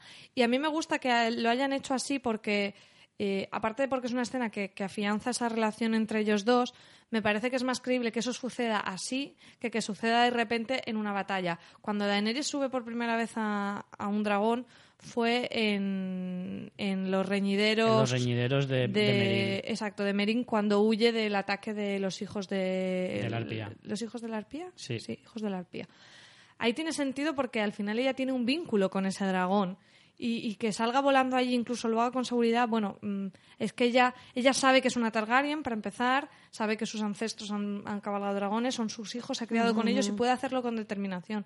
John en ese momento no sabe nada de esto eh, no son sus dragones los ha conocido ya de adultos y tiene sentido que si queremos luego verle en una batalla volando un dragón que lo hubiera hecho previamente. confianza. Claro, que lo haya hecho previamente. Y luego además me gustó porque para toda la gente que, que se pone súper a favor de John y un poco de Daenerys, es como bajarle los humos, porque es como troleito a John de que está subiendo Mm. como si estuviera subiendo, como dijo Richie en el evento, en un torito mecánico. Estaba igual, ¿eh? Si lo piensas, es que estaba igualito que en un toro mecánico. Yo te voy a decir varias cosas. La primera, eh, me encantó la frase de Daenerys, ese momento de comicidad fue de los que más gracia me hizo, cuando le dice, "Su- venga, sube, y dice, ¿y si el dragón no quiere? Y dice, pues habrá sido un placer de tu compañía, John. ese vacileo de Daenerys me encantó. La verdad es que, como tú dices, esa conversación con ese flirteo, con ese te vacilo, en plan, yo voy aquí de súper sobrada porque puedo, puedo pasearme por encima del lomo de mi dragón y no pasa nada, pero tú estás ahí diciendo, madre mía, ah, como me tiro un pedo, me come vivo, ¿sabes? pero quiero recordaros un detalle de la séptima temporada que probablemente no recordéis, y es que John ya tuvo un pequeño acercamiento con Sí, los que le dragones. acarició, le acarició. Le acarició la, el- eh, la cara a Drogon en una ocasión y Drogon le miró en plan, ¡ay, que te como! Bueno, aquí cuando le come la boca Daenerys... bueno, bueno, bueno, ese es otro momento de no, comedia el brutal. dragón mirando, o sea, me parecen putos Yo he sentido genios eso. haber puesto eso. María, yo he sentido esa, ese- eso, lo que siente John, lo he sentido aquí en tu casa, cuando he ido a darte dos besos y tus gatos me miran en plan, ¡eh! Esas manos dónde van. Te lo digo, ¿eh? Te Te lo digo que yo eso lo he sentido en esta casa. Divertidísimo el momento. Sí, la verdad es que está muy chulo y, y es como muy idílico todo. Entonces, no sé, yo creo que, además te dice así una frase muy parecida que cuando eh, Ygritte en, en la cueva, que es como nos quedamos aquí para siempre y no sé qué, es como súper, todo muy, muy bonito y tal, pero yo siento romper ¿Vas a romper la magia? La magia, iba a decir que, que bueno, esto es mm, para que nos mm, confiemos, pero luego. Que no van a acabar juntos, quieres decir. No sé. Yo, es que ya no me fío. ya no me fío. vas con de- miedito. Sí, es que prefiero ir con, con cautela y que no me lleve Sí. luego un zasca. Entonces, eh, creo que va, va a durar más tiempo y incluso ellos eh, van a hablar de todo el tema este de. ahora lo profundizaremos. Pero vamos, que no van a acabar juntos o, o no sé, va a pasar algo. En cualquier caso, lo que decías tú al principio, María, parecía eso un viaje de moteros ahí por las, por las llanuras de, de un desierto americano en el que van los dos con sus motos nuevas, relucientes, en plan, eh, pues eso, eh, eh, en, ese entorno maravilloso era, ha sido como muy, todo muy idílico, como decía también eh, Aina. Eh, avanzamos, seguimos por... bueno, vamos al momento en el que efectivamente Daenerys se va hacia Sam. Eh, claro, Va todo como, cobra va como de buen sentido, rollito ¿eh? y se lleva una situación Ostras. de, "Mm, vaya, venía a traer un pastel de nata y eres intolerante a la lactosa. O sea, terrible, terrible. No, no, no, es en plan, mi padre murió por culpa de un pastel de nata y esa es, es una situación más incómoda todavía. Vamos, va con Ser Llora a, agradecerle a Sam haberle curado, todo es súper bonito, todo es súper sonriente, es una situación Pero como muy además es que de verdad que parecía que, que Daenerys iba a sacar una tarta en plan, como, es, es ser un tipo excelente, pues ser un tipo excelente.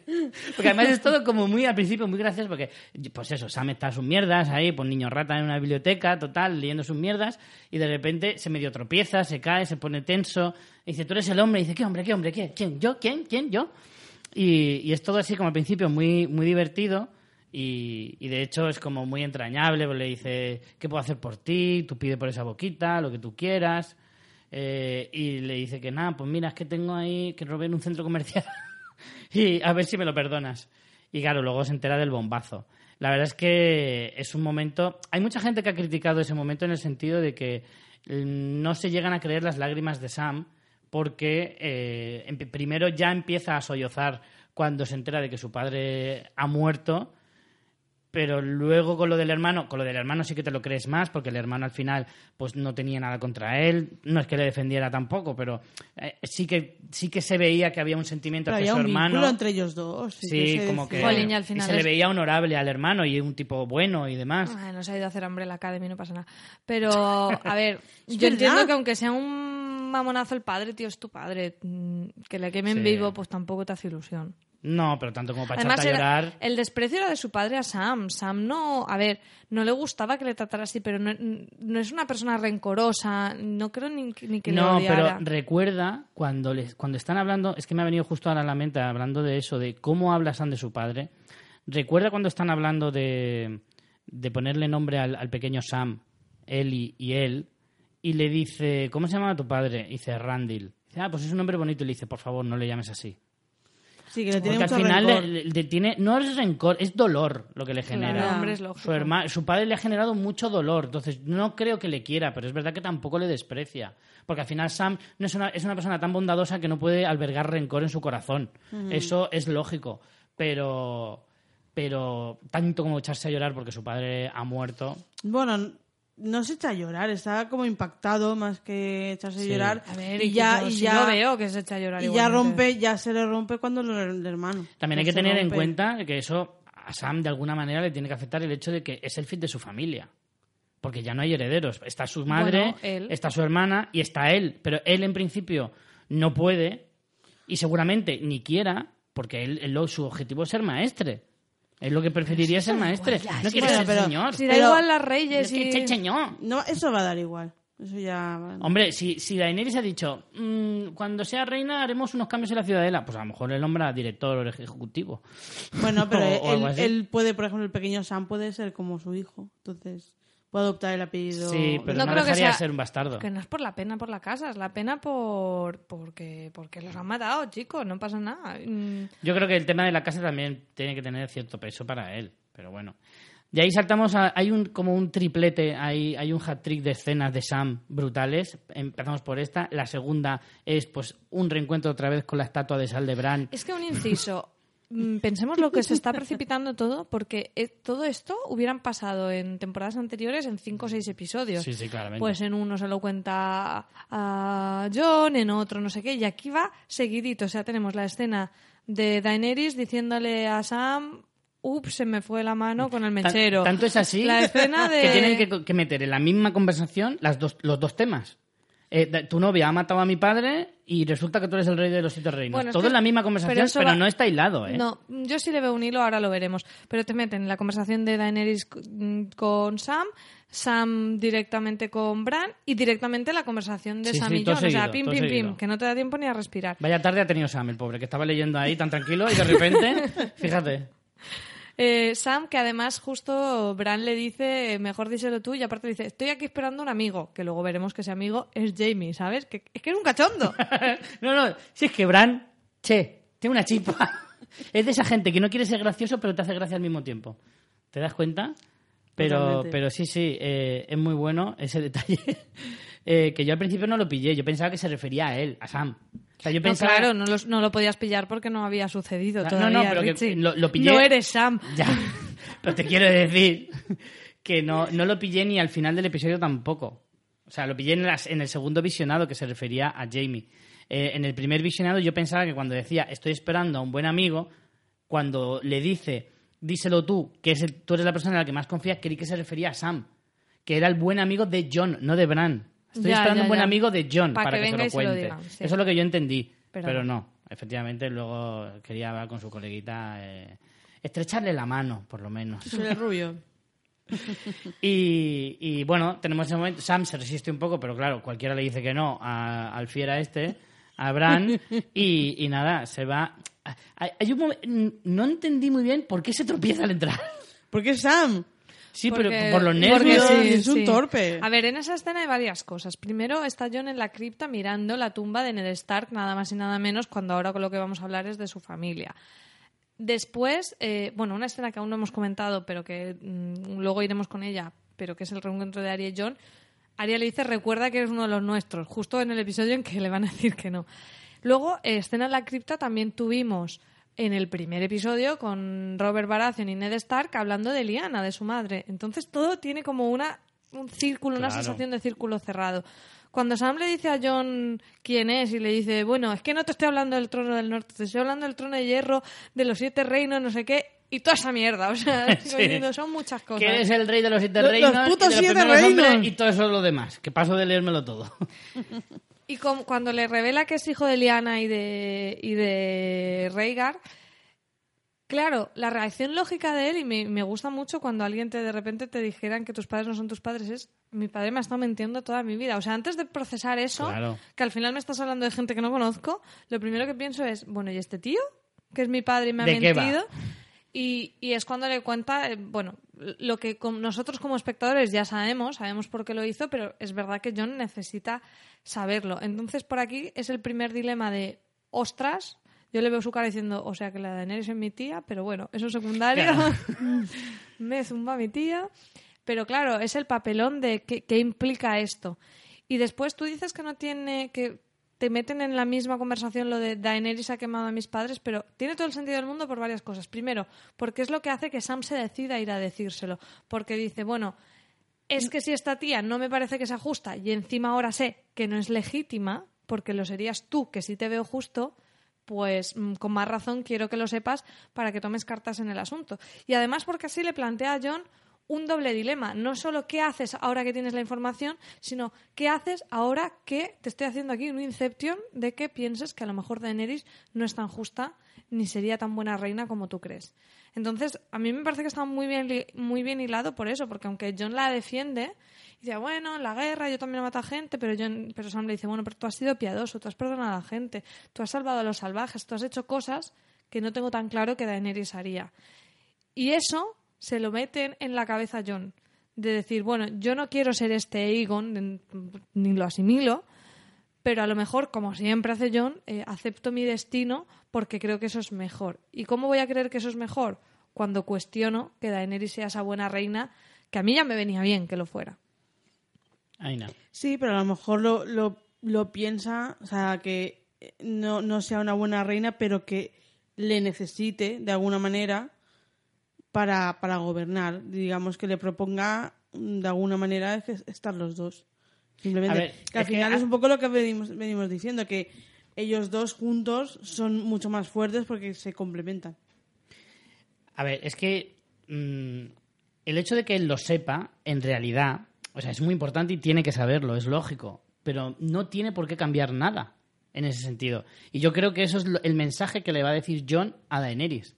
Es decir, nosotros ya estamos juntos, Bueno, pero queremos que, estar ver, juntos. están juntos, si- pero no tampoco tienen una relación formalizada ni nada. No bueno, es como pero vamos se a casarnos y a gobernar. Pero se supone que se aman. Y si se aman, todos sabemos. No se han dicho que se amen. Han echado un María, polvo y han volado dragones. Escúchame. Que sí, que, que todo va a ir a eso. Sí, que aquí. Mira, en los siete reinos tú no vas a ver qué pasa. No estás de rollo, ¿eh? Y luego ya a ver cómo sale, si eso vivimos juntos un tiempo, no me presentas a tus padres y ese rollo. No, no, no. Aquí en los siete reinos eh, las cosas van de otra manera. Y aquí, evidentemente, sabes que van a ir un poco en esa línea. De hecho, estoy seguro de que ya sé, antes de saber nada de esto, ya se barajaría la idea de, pues mira, si el norte está un poco reacio, nos casamos y las alianzas, porque aquí siempre es bueno, y eso Daenerys ya lo sabía. Y de hecho, antes de irse de Merín ya lo decía, se lo dijo a Dario. Le dijo, es que cuando llegue allí lo más probable es que me tenga que casar con alguien para afianzar alianzas. Y O sea, eso, eh, lo primero que... ¿Creéis que sea posible que a lo mejor se casen por conveniencia y luego ya venga el amor? No, es que yo creo que ya hay amor. Ellos ya se aman. Si ya No se se aman. aman. Claro que se aman. se gustan. ¿Qué se van a gustar, hombre? ¿Qué se van a Si están prede- de- predestinados, hombre, de la vida. Son Targaryen, uno es fuego, el otro es hielo, uno tiene un dragón, el otro se sube, uno es rubio, el otro moreno, si es que pegan hasta en la ropa. ¿Qué me estás diciendo? Si es que se aman, si es que, es que no puede haber otra cosa. Joder. ¿Qué están ahí viendo? Bueno, a ver cómo va. Que no son ya- Ross y ya- Rachel. ellos ya se aman, ellos ya se aman y, y eso está claro. O sea, yo sí que lo veo claro. Que se quieren. No es el amar de que decíamos antes. Es Claro. un amor un poquito más mm, sensato.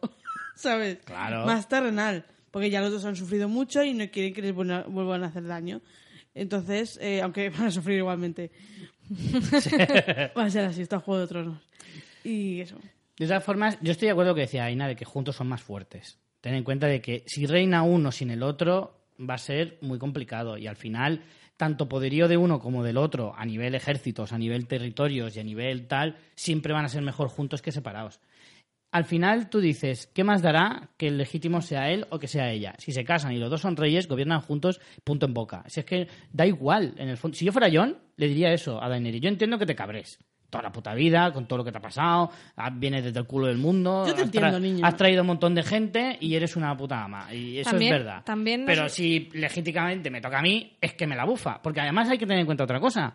John no quiere ser rey. Nunca lo ha querido. Es que ahí te iba yo. Eh, también es como, jolín, Daenerys renunciará a esto, tú lo has hecho. Hombre, tampoco es lo mismo, ¿sabes? Quiero decir, Claro, él- para- él, no lleva toda la vida luchando para eso. Exacto, ni, ni- nunca lo ha querido, nunca mm, lo ha esperado. Él era un bastardo que su destino era otro. Daenerys, es verdad que su destino no era ese, pero en el momento en que, en que murió su hermano, ella toma eso como su destino bastante joven, o sea, todo lo que hemos visto en la, en la serie es ella luchando por ese destino y ella sí lo quiere, entonces es muy fácil renunciar a algo que no quieres. Claro, nos ¿Sabes? han O sea, mayo. Sí tendría mérito que Daenerys lo, lo hiciera. Y yo creo que, eh, resumiendo este tema, creo que aquí es donde se plantea ese conflicto, pero creo que ese conflicto se va a resolver.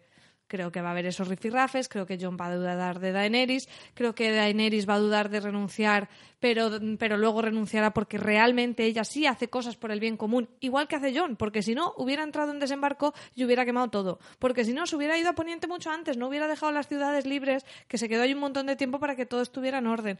Entonces ella ya ha hecho cosas así por el pueblo. Yo creo que ahora le costará, pero renunciará. Y luego dará igual porque se casarán y gobernarán juntos. Pero yo creo que ella sí llegará a renunciar porque es como eh, la gran renuncia como heroína que tiene que hacer. De decir, voy a renunciar a lo que yo quiero y, y- y punto en boca. Y eres tú el rey y ya está. Pero como luego va a dar igual, pues eh, gobernarán juntos. Es que si creo, final- creo que es el conflicto que va a haber, pero que se va a resolver, vaya. Es que al final, si te, si te fijas, o sea, si te das cuenta, Daenerys no tiene ni un solo argumento para quitarle el trono a Jon, en el sentido de si se demuestra que efectivamente es el hijo de, de, de Lyanna y Rigar, mm, ella lleva desde muy pequeña diciendo soy la legítima reina, soy la legítima reina, soy la legítima reina por nacimiento, soy una Targaryen, soy la última Targaryen, tal, tal, tal, tal, tal, tal. Pues si ahora resulta que viene alguien y está por delante de ti, ahora que vas a decir, si llevas toda la puta vida alegando la, la ley de Poniente dice que yo soy la legítima, Sí, por sangre. claro, entonces, ¿ahora qué, qué argumento tienes? No tienes nada para rebatirlo. Que lo único que podrías decir es cabrearte muchísimo y conquistar el trono hacía. por otras formas. Es, es la única manera de, de- ser legítima entre Ya, pero de alguna manera. Pero claro, aquí todos lo llaman de todo, todos son usurpadores. Claro, pero es que entonces eh, todo lo que han estado eh, echándole en cara a Robert Baratheon, que era el usurpador, Claro. por, que también es un derecho de conquista, o sea, también eso, es- eso es legítimo. En, en- Es que en- claro, e- esas leyes son siempre depende de quién las claro. mire. Entonces, eh, ella, pero ella no, no haría eso cuando lo ha, esta- ha estado renegando todo el tiempo de, de- de un usurpador. Claro. no lo haría, está. digo yo. Eso es. No sería muy coherente por su parte. Eso es justo lo que estaba diciendo yo, en el sentido de que, claro, tú ahora qué argumento se te queda. No tienes ningún argumento, porque es el que llevas usando tú toda la vida. Por lo tanto, Derecho de sangre. al final es que solo tiene una salida. Y si efectivamente está, está enamorado de él, efectivamente quiere ser buena con el pueblo y quiere hacer lo mejor para todos, no tiene más remedio que, que renunciar. Luego ya eh, eso, se estudia, se habla, eh, nos casamos, no nos casamos, etcétera, etcétera. Pero en cualquier caso, no, Daenerys tiene que al final claudicar y decir, vale, pues, pues es lo que hay, es lo que hay. Y yo creo que lo hará. También te digo que lo que se ha hablado siempre es que Daenerys es muy buena conquistadora, pero que pocas veces ha ejercido de reina. No. Bueno, ha gobernado mucho. Ha en- gobernado en- no en- mucho. En eso sí ha gobernado. No, gobernar, gobernar, no ha gobernado casi, ¿eh? Ha gobernado Hombre, muy ha poquito. gobernado años. Y las veces que ha estado, No. muchas veces, cuando La ha se- cagado, pero de ha manera... pegado unas cagadas de, de aupa. Y siempre ha tenido que muchas veces rectificar su- sus, sus decisiones. En cambio, John en eso es mucho más bueno. Claro, por el- de ahí que una sea justa y el otro sea honorable, porque si combinan las dos cosas es donde, donde son fuertes.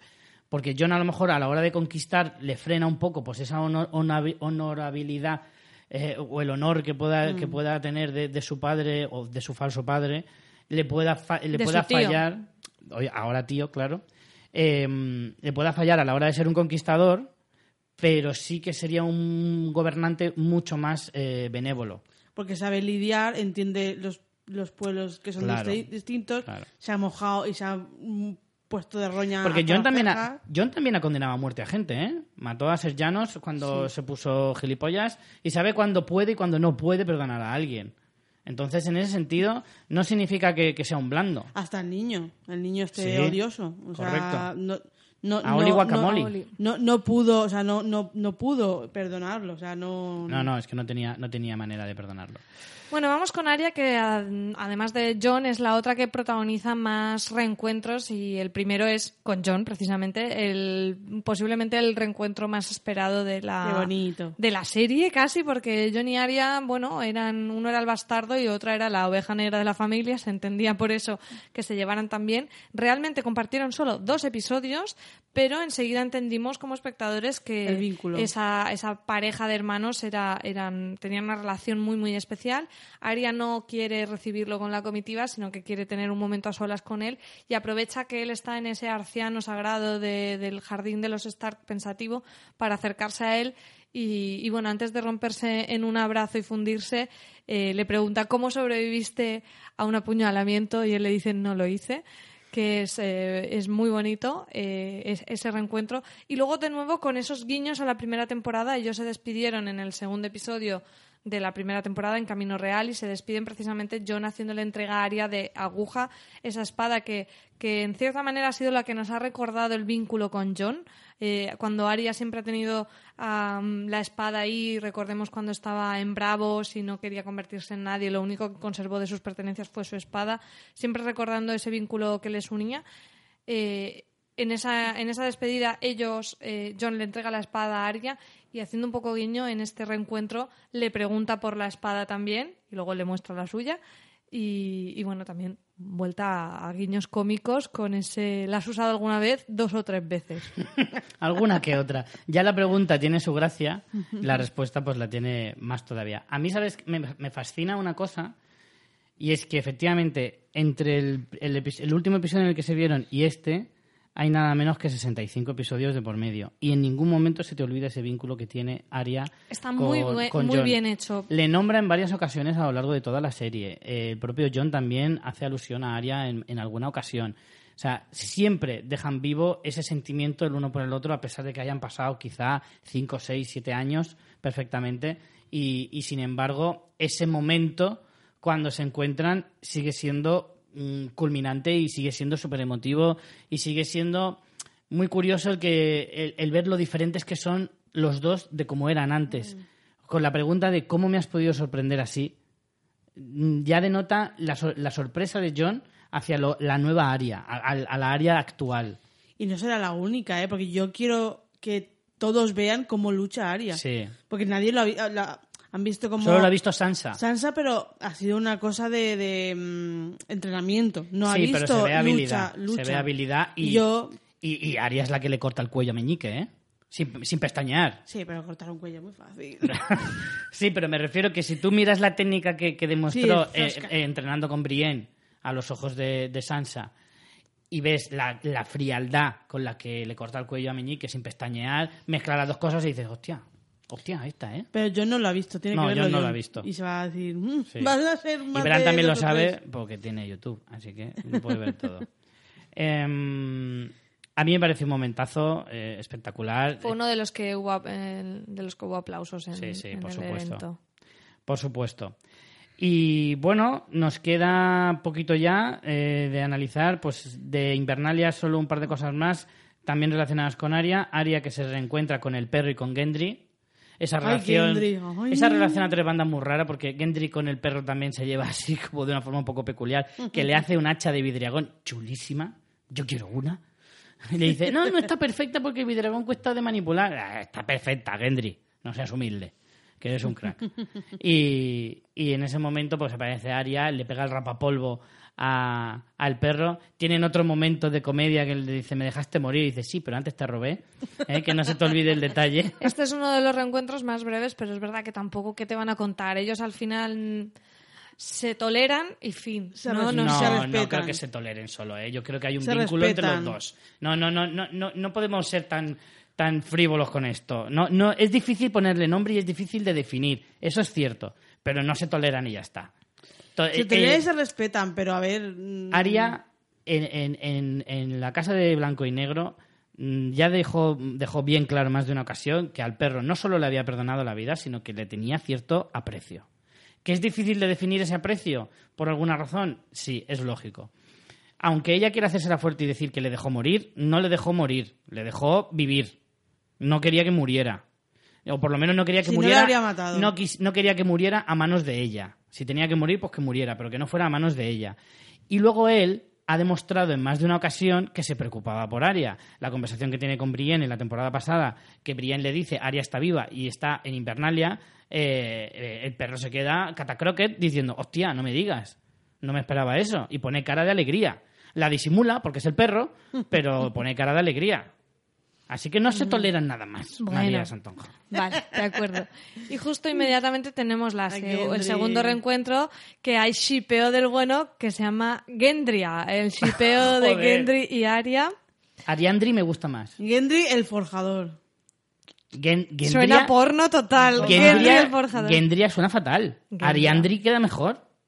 Aria, Ariandri. Ariandri. Ariandri. Muy difícil. Ariandri. El oficial es Gendria y punto. De Gendria hecho, es una mierda. Hoy Valentina Morillo en el Slack que tenemos en Fuera de Series, eh, bueno, yo había buscado que se llamaba Gendria, pero me ha pasado una wiki que la voy a guardar en favoritos, que es una wiki de los shipeos. Hostia. Puedes buscar todos los shipeos y me parece mm, pura maravilla que esto exista. Hay muchos shipeos en este, en este. Quiero hacer un pequeño repaso rápido. Eh, Ariandri, pues yo lo voy a llamar así, me da igual. Eh, Ariandri, eh, Briormun, Es como una hermana de Ariel Chunga. Briormun, ¿eh? Brienne y Tormund, Creo que vas a tener que crearte una cuenta como administrador en este wiki. en este wiki, vamos claramente. Eh, Briormun, o, eh, Perrien, entre el perro y Brienne, Perrien. Está bien, ¿eh? Tyrion y Sansa, a ver, Tyriansa o sí, porque Sanirion no me, no me suena bien. Vas a matar a Aina de la risa. Tiriansa me gusta. Tiriansa. Yo creo que estás poniendo shipeos de más aquí. Triansar. Ti- Tiriansa, yo, vosotros reíros, pero Ti- Tiriansa está ahí, ¿eh? Tiriansa está ahí. Ya lo veremos, ya lo veremos. Bueno, aquí había gente que ya hacía el shipeo de Gendria eh, anteriormente, pero realmente era un poco Ariandri, perverso. ¿quieres decir? Calla ya. Era un poco perverso porque Gendry ya era todo un machorro y eh, Arya era un poco chiquitilla. Claro. Pero ahora ya Pero me cuadra ahora- más. Y además hay tonteíto, porque hay tonteíto. Hay miradita. Ese irse y darse la vuelta, sonrisita y seguir andando un poquito de espalda, hay un flirteo claro. Total. Y yo creo que apostamos por esto claramente en esta mesa. Luego, la parte un poco de la trama, y es que Arya le pide que le haga un arma, que no se ve muy bien, pero es una especie de lanza con dos piezas o algo así con vididragón, que entiendo que luego pues tendrá algún papel mm, en la batalla. Tampoco... Hombre, claro, es que con aguja no mata ni un pescado. O sea, es que eso, yo lo siento, pero para hacer monerías y bailar así chulo, con la danza del agua de Sirio porque para, para un boato así de moros y cristianos queda genial, no te digo que no. Pero mm, para una batalla contra los muertos, no, no, no. ¿eh? no será rollo... Eh, Oberyn, por ejemplo, luchaba con lanza. Sí. No, y Aria en, en la Casa de Blanco y Negro practicó mucho con el palo. Y puede ser que sea para hacer una lucha parecida a la de Oberyn. ¿Cómo? ¿Con quién? Con lanza. O sea, eh, con lanza. O sea, No, ¿con qué persona? No con qué arma. Pues Oh, con quien los sea. caminantes. Ah, Con bueno. los vale, caminantes y... Sí, sí, no, sí, cuadra, cuadra, porque si ella es una maestra con el palo, pues con una lanza de dos puntas eh, es una fiera. Aparte, repito, es verdad que la otra daga que tiene sí que es de vidriagón. Que Perdón, es- de vidriagón, no, de acero valirio. Es con la que intentó mm, mandar matar a Bran. Sí, correcto. O sea, todo se está poniendo muy interesante. Yo creo que aquí también es una manera de que ella, bueno, ya el, el ciclo de Aguja ha cubierto su fin, porque Aguja también estaba para recordarnos ese vínculo con John. Al tener ya a John, pues bueno, puede tener otra arma que no, no nos va... No vamos a decir, ay, ha dejado Aguja de lado, ¿sabes? No, No la sé. va a dejar ahí en su taquilla. Claro, no hay problema. De en su taquilla de Invernalia. No, no tiene por qué perderla. Pero que sí, que tiene sentido. Y además es que, mira, todas las armas que haga con vidriagón, por mí, guay. Por mí tiene mi approve. Porque mola mogollón ver las armas que vayan generando diferentes, hachas, espadas, flechas, lanzas, lo que quieras. Lo que quieras, puedes hacerlo. Gendry, que eres un crack. A Gendry su daga. Sí. Eh, la verdad es que pegan bastante porque son los dos como muy rudos, así como muy, muy duros. Aunque Gendry dice, jo, aquí hace rasquilla, ¿eh? aquí en el norte, si no fuera por el frío, nos ha jodido, díselo a los de Burgos. Un saludo a Valen y a Dani del Correcto. sofá a la cocina, que están en, en el Invernalia de España. bueno, vamos a dejar ya Invernalia, que nos vamos más al norte todavía, a esa escena final de, de- de Oh. terror puro, donde Juego de Tronos está experimentando con este género que había apuntado un poco, pero no la recordaba yo eh, tan terrorífica como en la escena que hemos tenido y creo que toca, ¿no? Porque si la gran amenaza que tenemos los caminantes blancos, pues oye, tienen que dar miedo. En último hogar vemos a Tormund y a Beric Dondarrion que están llegando al Es que asentamiento. el mundo es genial. Tormund es maravilloso. Van hacia allá porque Lord Umber, que dicho así es muy grande, pero es un chiquitijo, Claro. eh, no ha regresado y eh, allí se encuentran con Edel Penas, que casi ensarta a, a Tormund porque le ve con los ojos azules. Tiene los ojos de sepa así, así, así, ah, ah, eso. Eso es, justo. Hay que ver, hay que ver eh, los caminantes blancos, otra cosa no, pero los mosaicos de Oye. descuartizados los dejan niquelados, ¿eh? Qué bonito.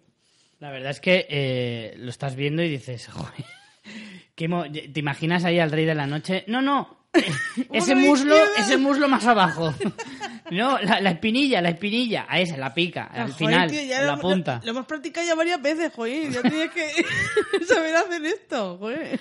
Sí, porque ahora que lo dices, esto lo vemos en este tipo de formaciones de miembros de humanos. Los hemos vimos ya en el primer episodio y algún episodio más. Hace tiempo que no los vemos.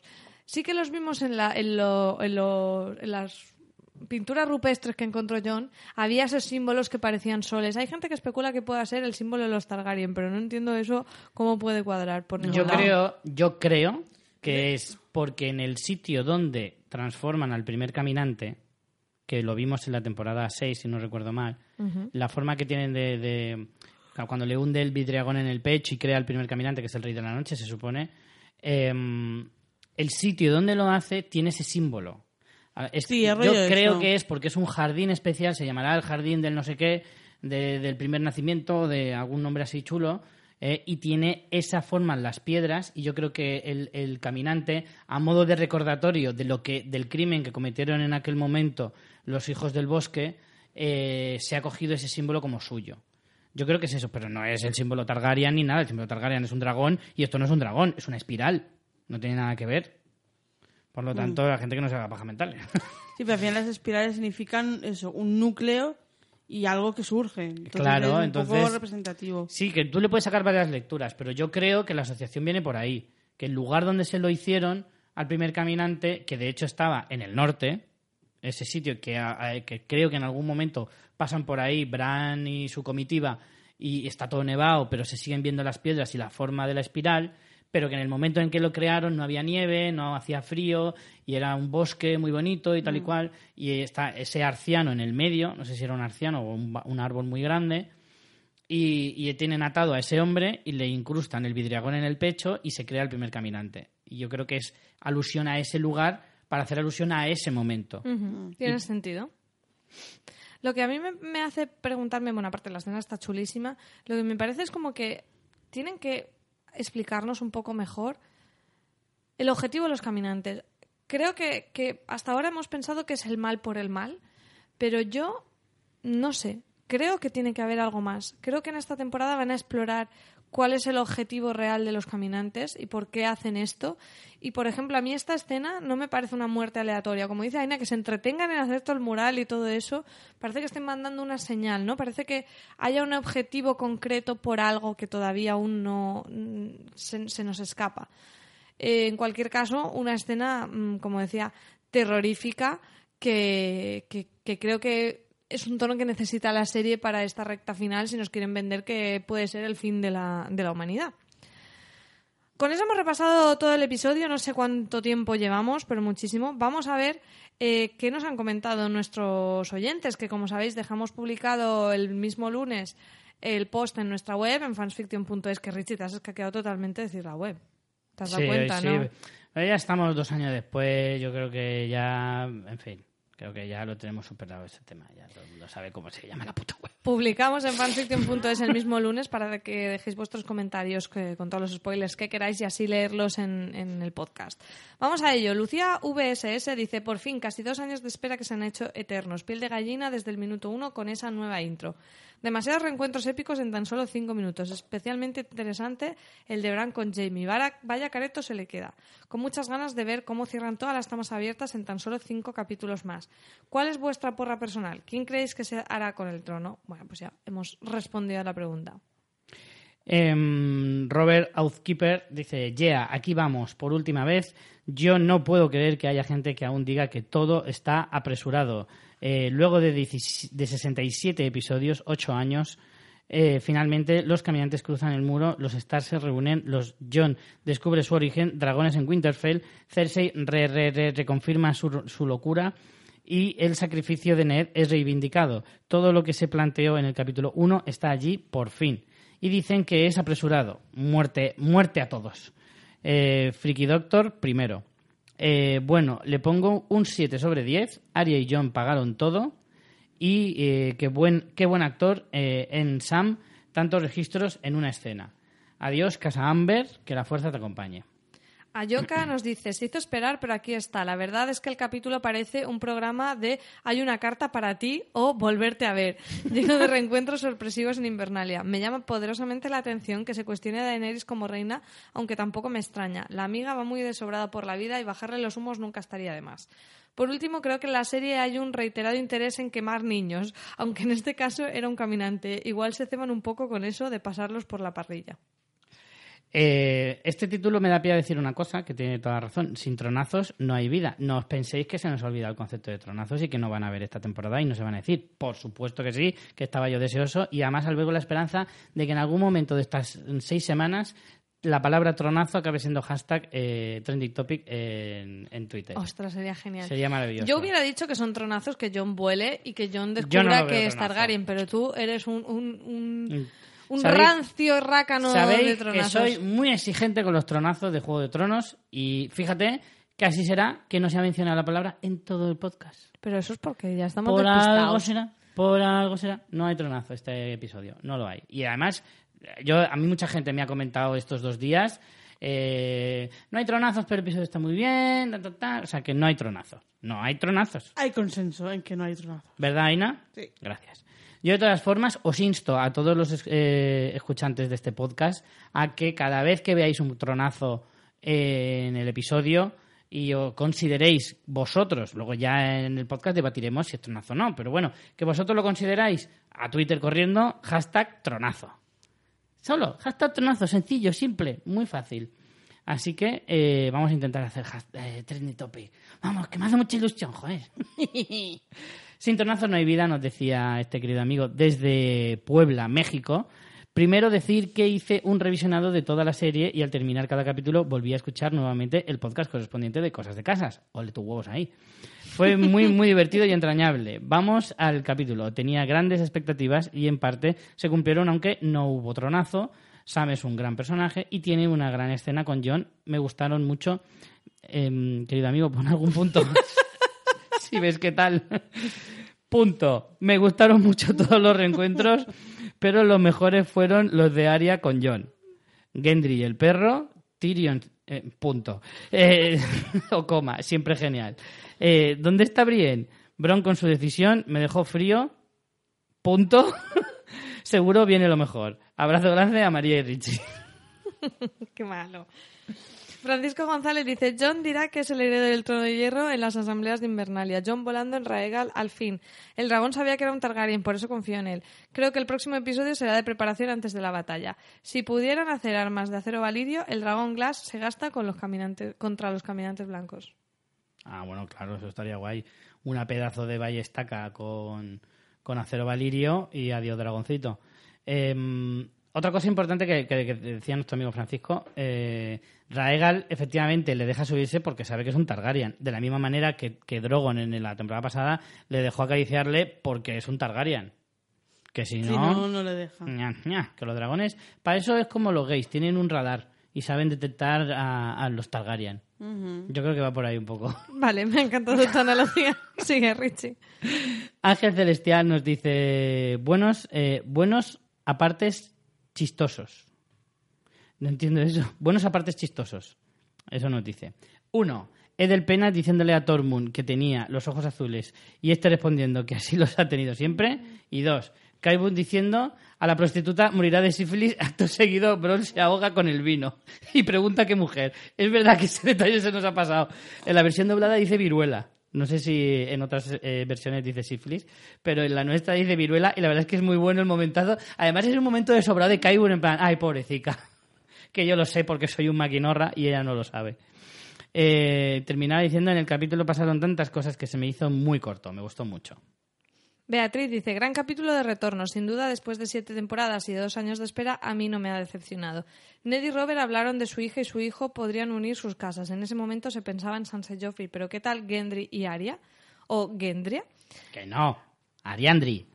Ned le prometió a John que la próxima vez que se volvieran a ver, John sabría quién era su madre, y en este capítulo Sam se lo cuenta delante de la tumba de Ned.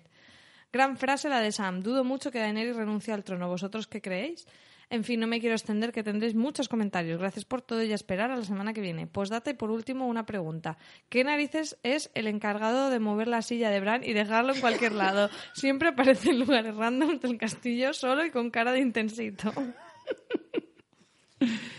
Desde más allá del muro nos decían, a lo mejor la gente esperaba mucha pirotecnia y espectáculo por ser principio de temporada, pero hemos visto la continuación lógica del episodio anterior. La traga final aún se está cociendo. Ya no nos pueden dejar más claro que Bran es el jefe de los caminantes blancos. Cuando Tyrion y Bran se miran, Tyrion claramente está pensando, incluso él, que está sentado, es más alto que yo. Ya ves, ¿eh? Es que menudo bigardo. Joder. Bueno, es que le han puesto una pedazo sillaca que no veas, ¿eh? Bueno, pero yo creo que es que es, que es él. ¿eh? Ah, hay una teoría por Dime. ahí, bueno, la teoría de mi novia que dice que Bran se opera la nariz, el actor. Que lo ha buscado pero que no lo ha encontrado. Solo ha encontrado comentarios de gente diciendo que le ha pasado a la nariz de Bran. Pero ahí lo dejo, para que lo sepáis. Carmax dice, loco, ¿qué dice dos años su primo y ya está aquí el cani del rey de la noche? Capitulazo, ya está todo en su sitio para que nos muestren palos por doquier. Lo mejor del capítulo Sam con Juan y la cara de Jaime con Bran el intenso. Cersei ya ha vuelto al vino y el feto. ¿Qué hará la compañía dorada cuando vean a los caminantes? ¿Se ha redimido ya lo suficiente Sion? ¿Dejarán que muera ya tranquilo? Ojalá. Persona- se hace muchas preguntas, Karmas, a sí mismo, ¿eh? Sí, señor. Vive en una eterna duda. Bueno, pues hasta aquí ha llegado, llevamos no sé cuánto tiempo, Richie. ¿Qué, ¿Cómo ha durado este rollo? Dos horazas. Si es que no, no se te puede dejar a ti el control del tiempo. ¿eh? No, no, no. Sucede esto. Bueno, mm, es lo que hay. No sé si os habrá gustado, espero que sí. Si es así, por Pues favor, todo, amigos. dejarnos estrellitas y, y cinco estrellas y valoraciones en iTunes y suscribíos, que además eso es lo que nos ayuda un montón. Suscribíos en iTunes, en Spotify o en iVoox para así subir en los rankings de, En el Spotify, ¿eh? de cada uno. Es que, cuando en terminamos, Spotify. cuando terminamos la séptima temporada no estábamos en no Spotify. estábamos en Spotify y ahora estamos en Spotify. Y además recomendarlo a vuestros amiguitos. Y lo dicho, suscribíos en iTunes, en Spotify y en iVoox. Eh, ¿Sabéis que no habéis dicho en ningún momento el nombre del podcast? Maravilloso. Sí, lo hemos dicho al principio, cosas de casas. Yo creo que no. Sí, bienvenidos al podcast Juego de Tronos, cosas de casas, donde hablamos de la serie de HBO. Lo dice Sí, María lo he dicho siempre. yo. ¿Estás segura de eso? Sí. Sí. Bueno, no te creeré. De Además, todos modos no lo ponen en el título. Pues será yo Sí, que lo estoy aparte que lo escuchando. ponen en el título, eh, Hay que retomar una muy buena costumbre que es terminar con la música de Por Cosas supuesto. de Casa del podcast, que es una de las cosas más maravillosas. Pero eh, antes de llegar a ese momento clímax final, Aina, muchas gracias por habernos acompañado estrenando este primer episodio de la temporada. Gracias, no por invitarme, sino por dejarme venir, porque me lo he Sí. pedido yo. se ha autoinvitado. Aina. Básicamente nos ha dicho que sepáis que grabo con vosotros. Ah, vale, muy bien, venga. Bueno, Richie, gracias a ti también por estar aquí. El próximo día voy a controlar yo el tiempo. Cinco, ¿eh? Cinco nos quedan. ¿No has dicho que no íbamos a decirlo todo el rato? A partir de ahora. vale. ¿Vale? Y como siempre, nos despedimos con una frase eh, remarcable del episodio. Siempre cuesta mucho de elegir, pero bueno, hay que quedarse con una. Y esa frase es... ¿Queréis una furcia? Compradla. ¿Queréis una reina? Ganaosla. Cersei Lannister.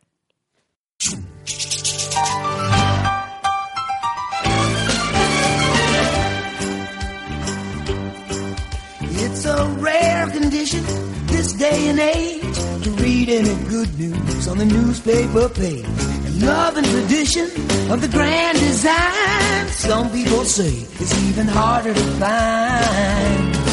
Well, then there must be some magic clue inside these gentle walls. Cause all I see is a tower of dreams, real love bursting out of every scene.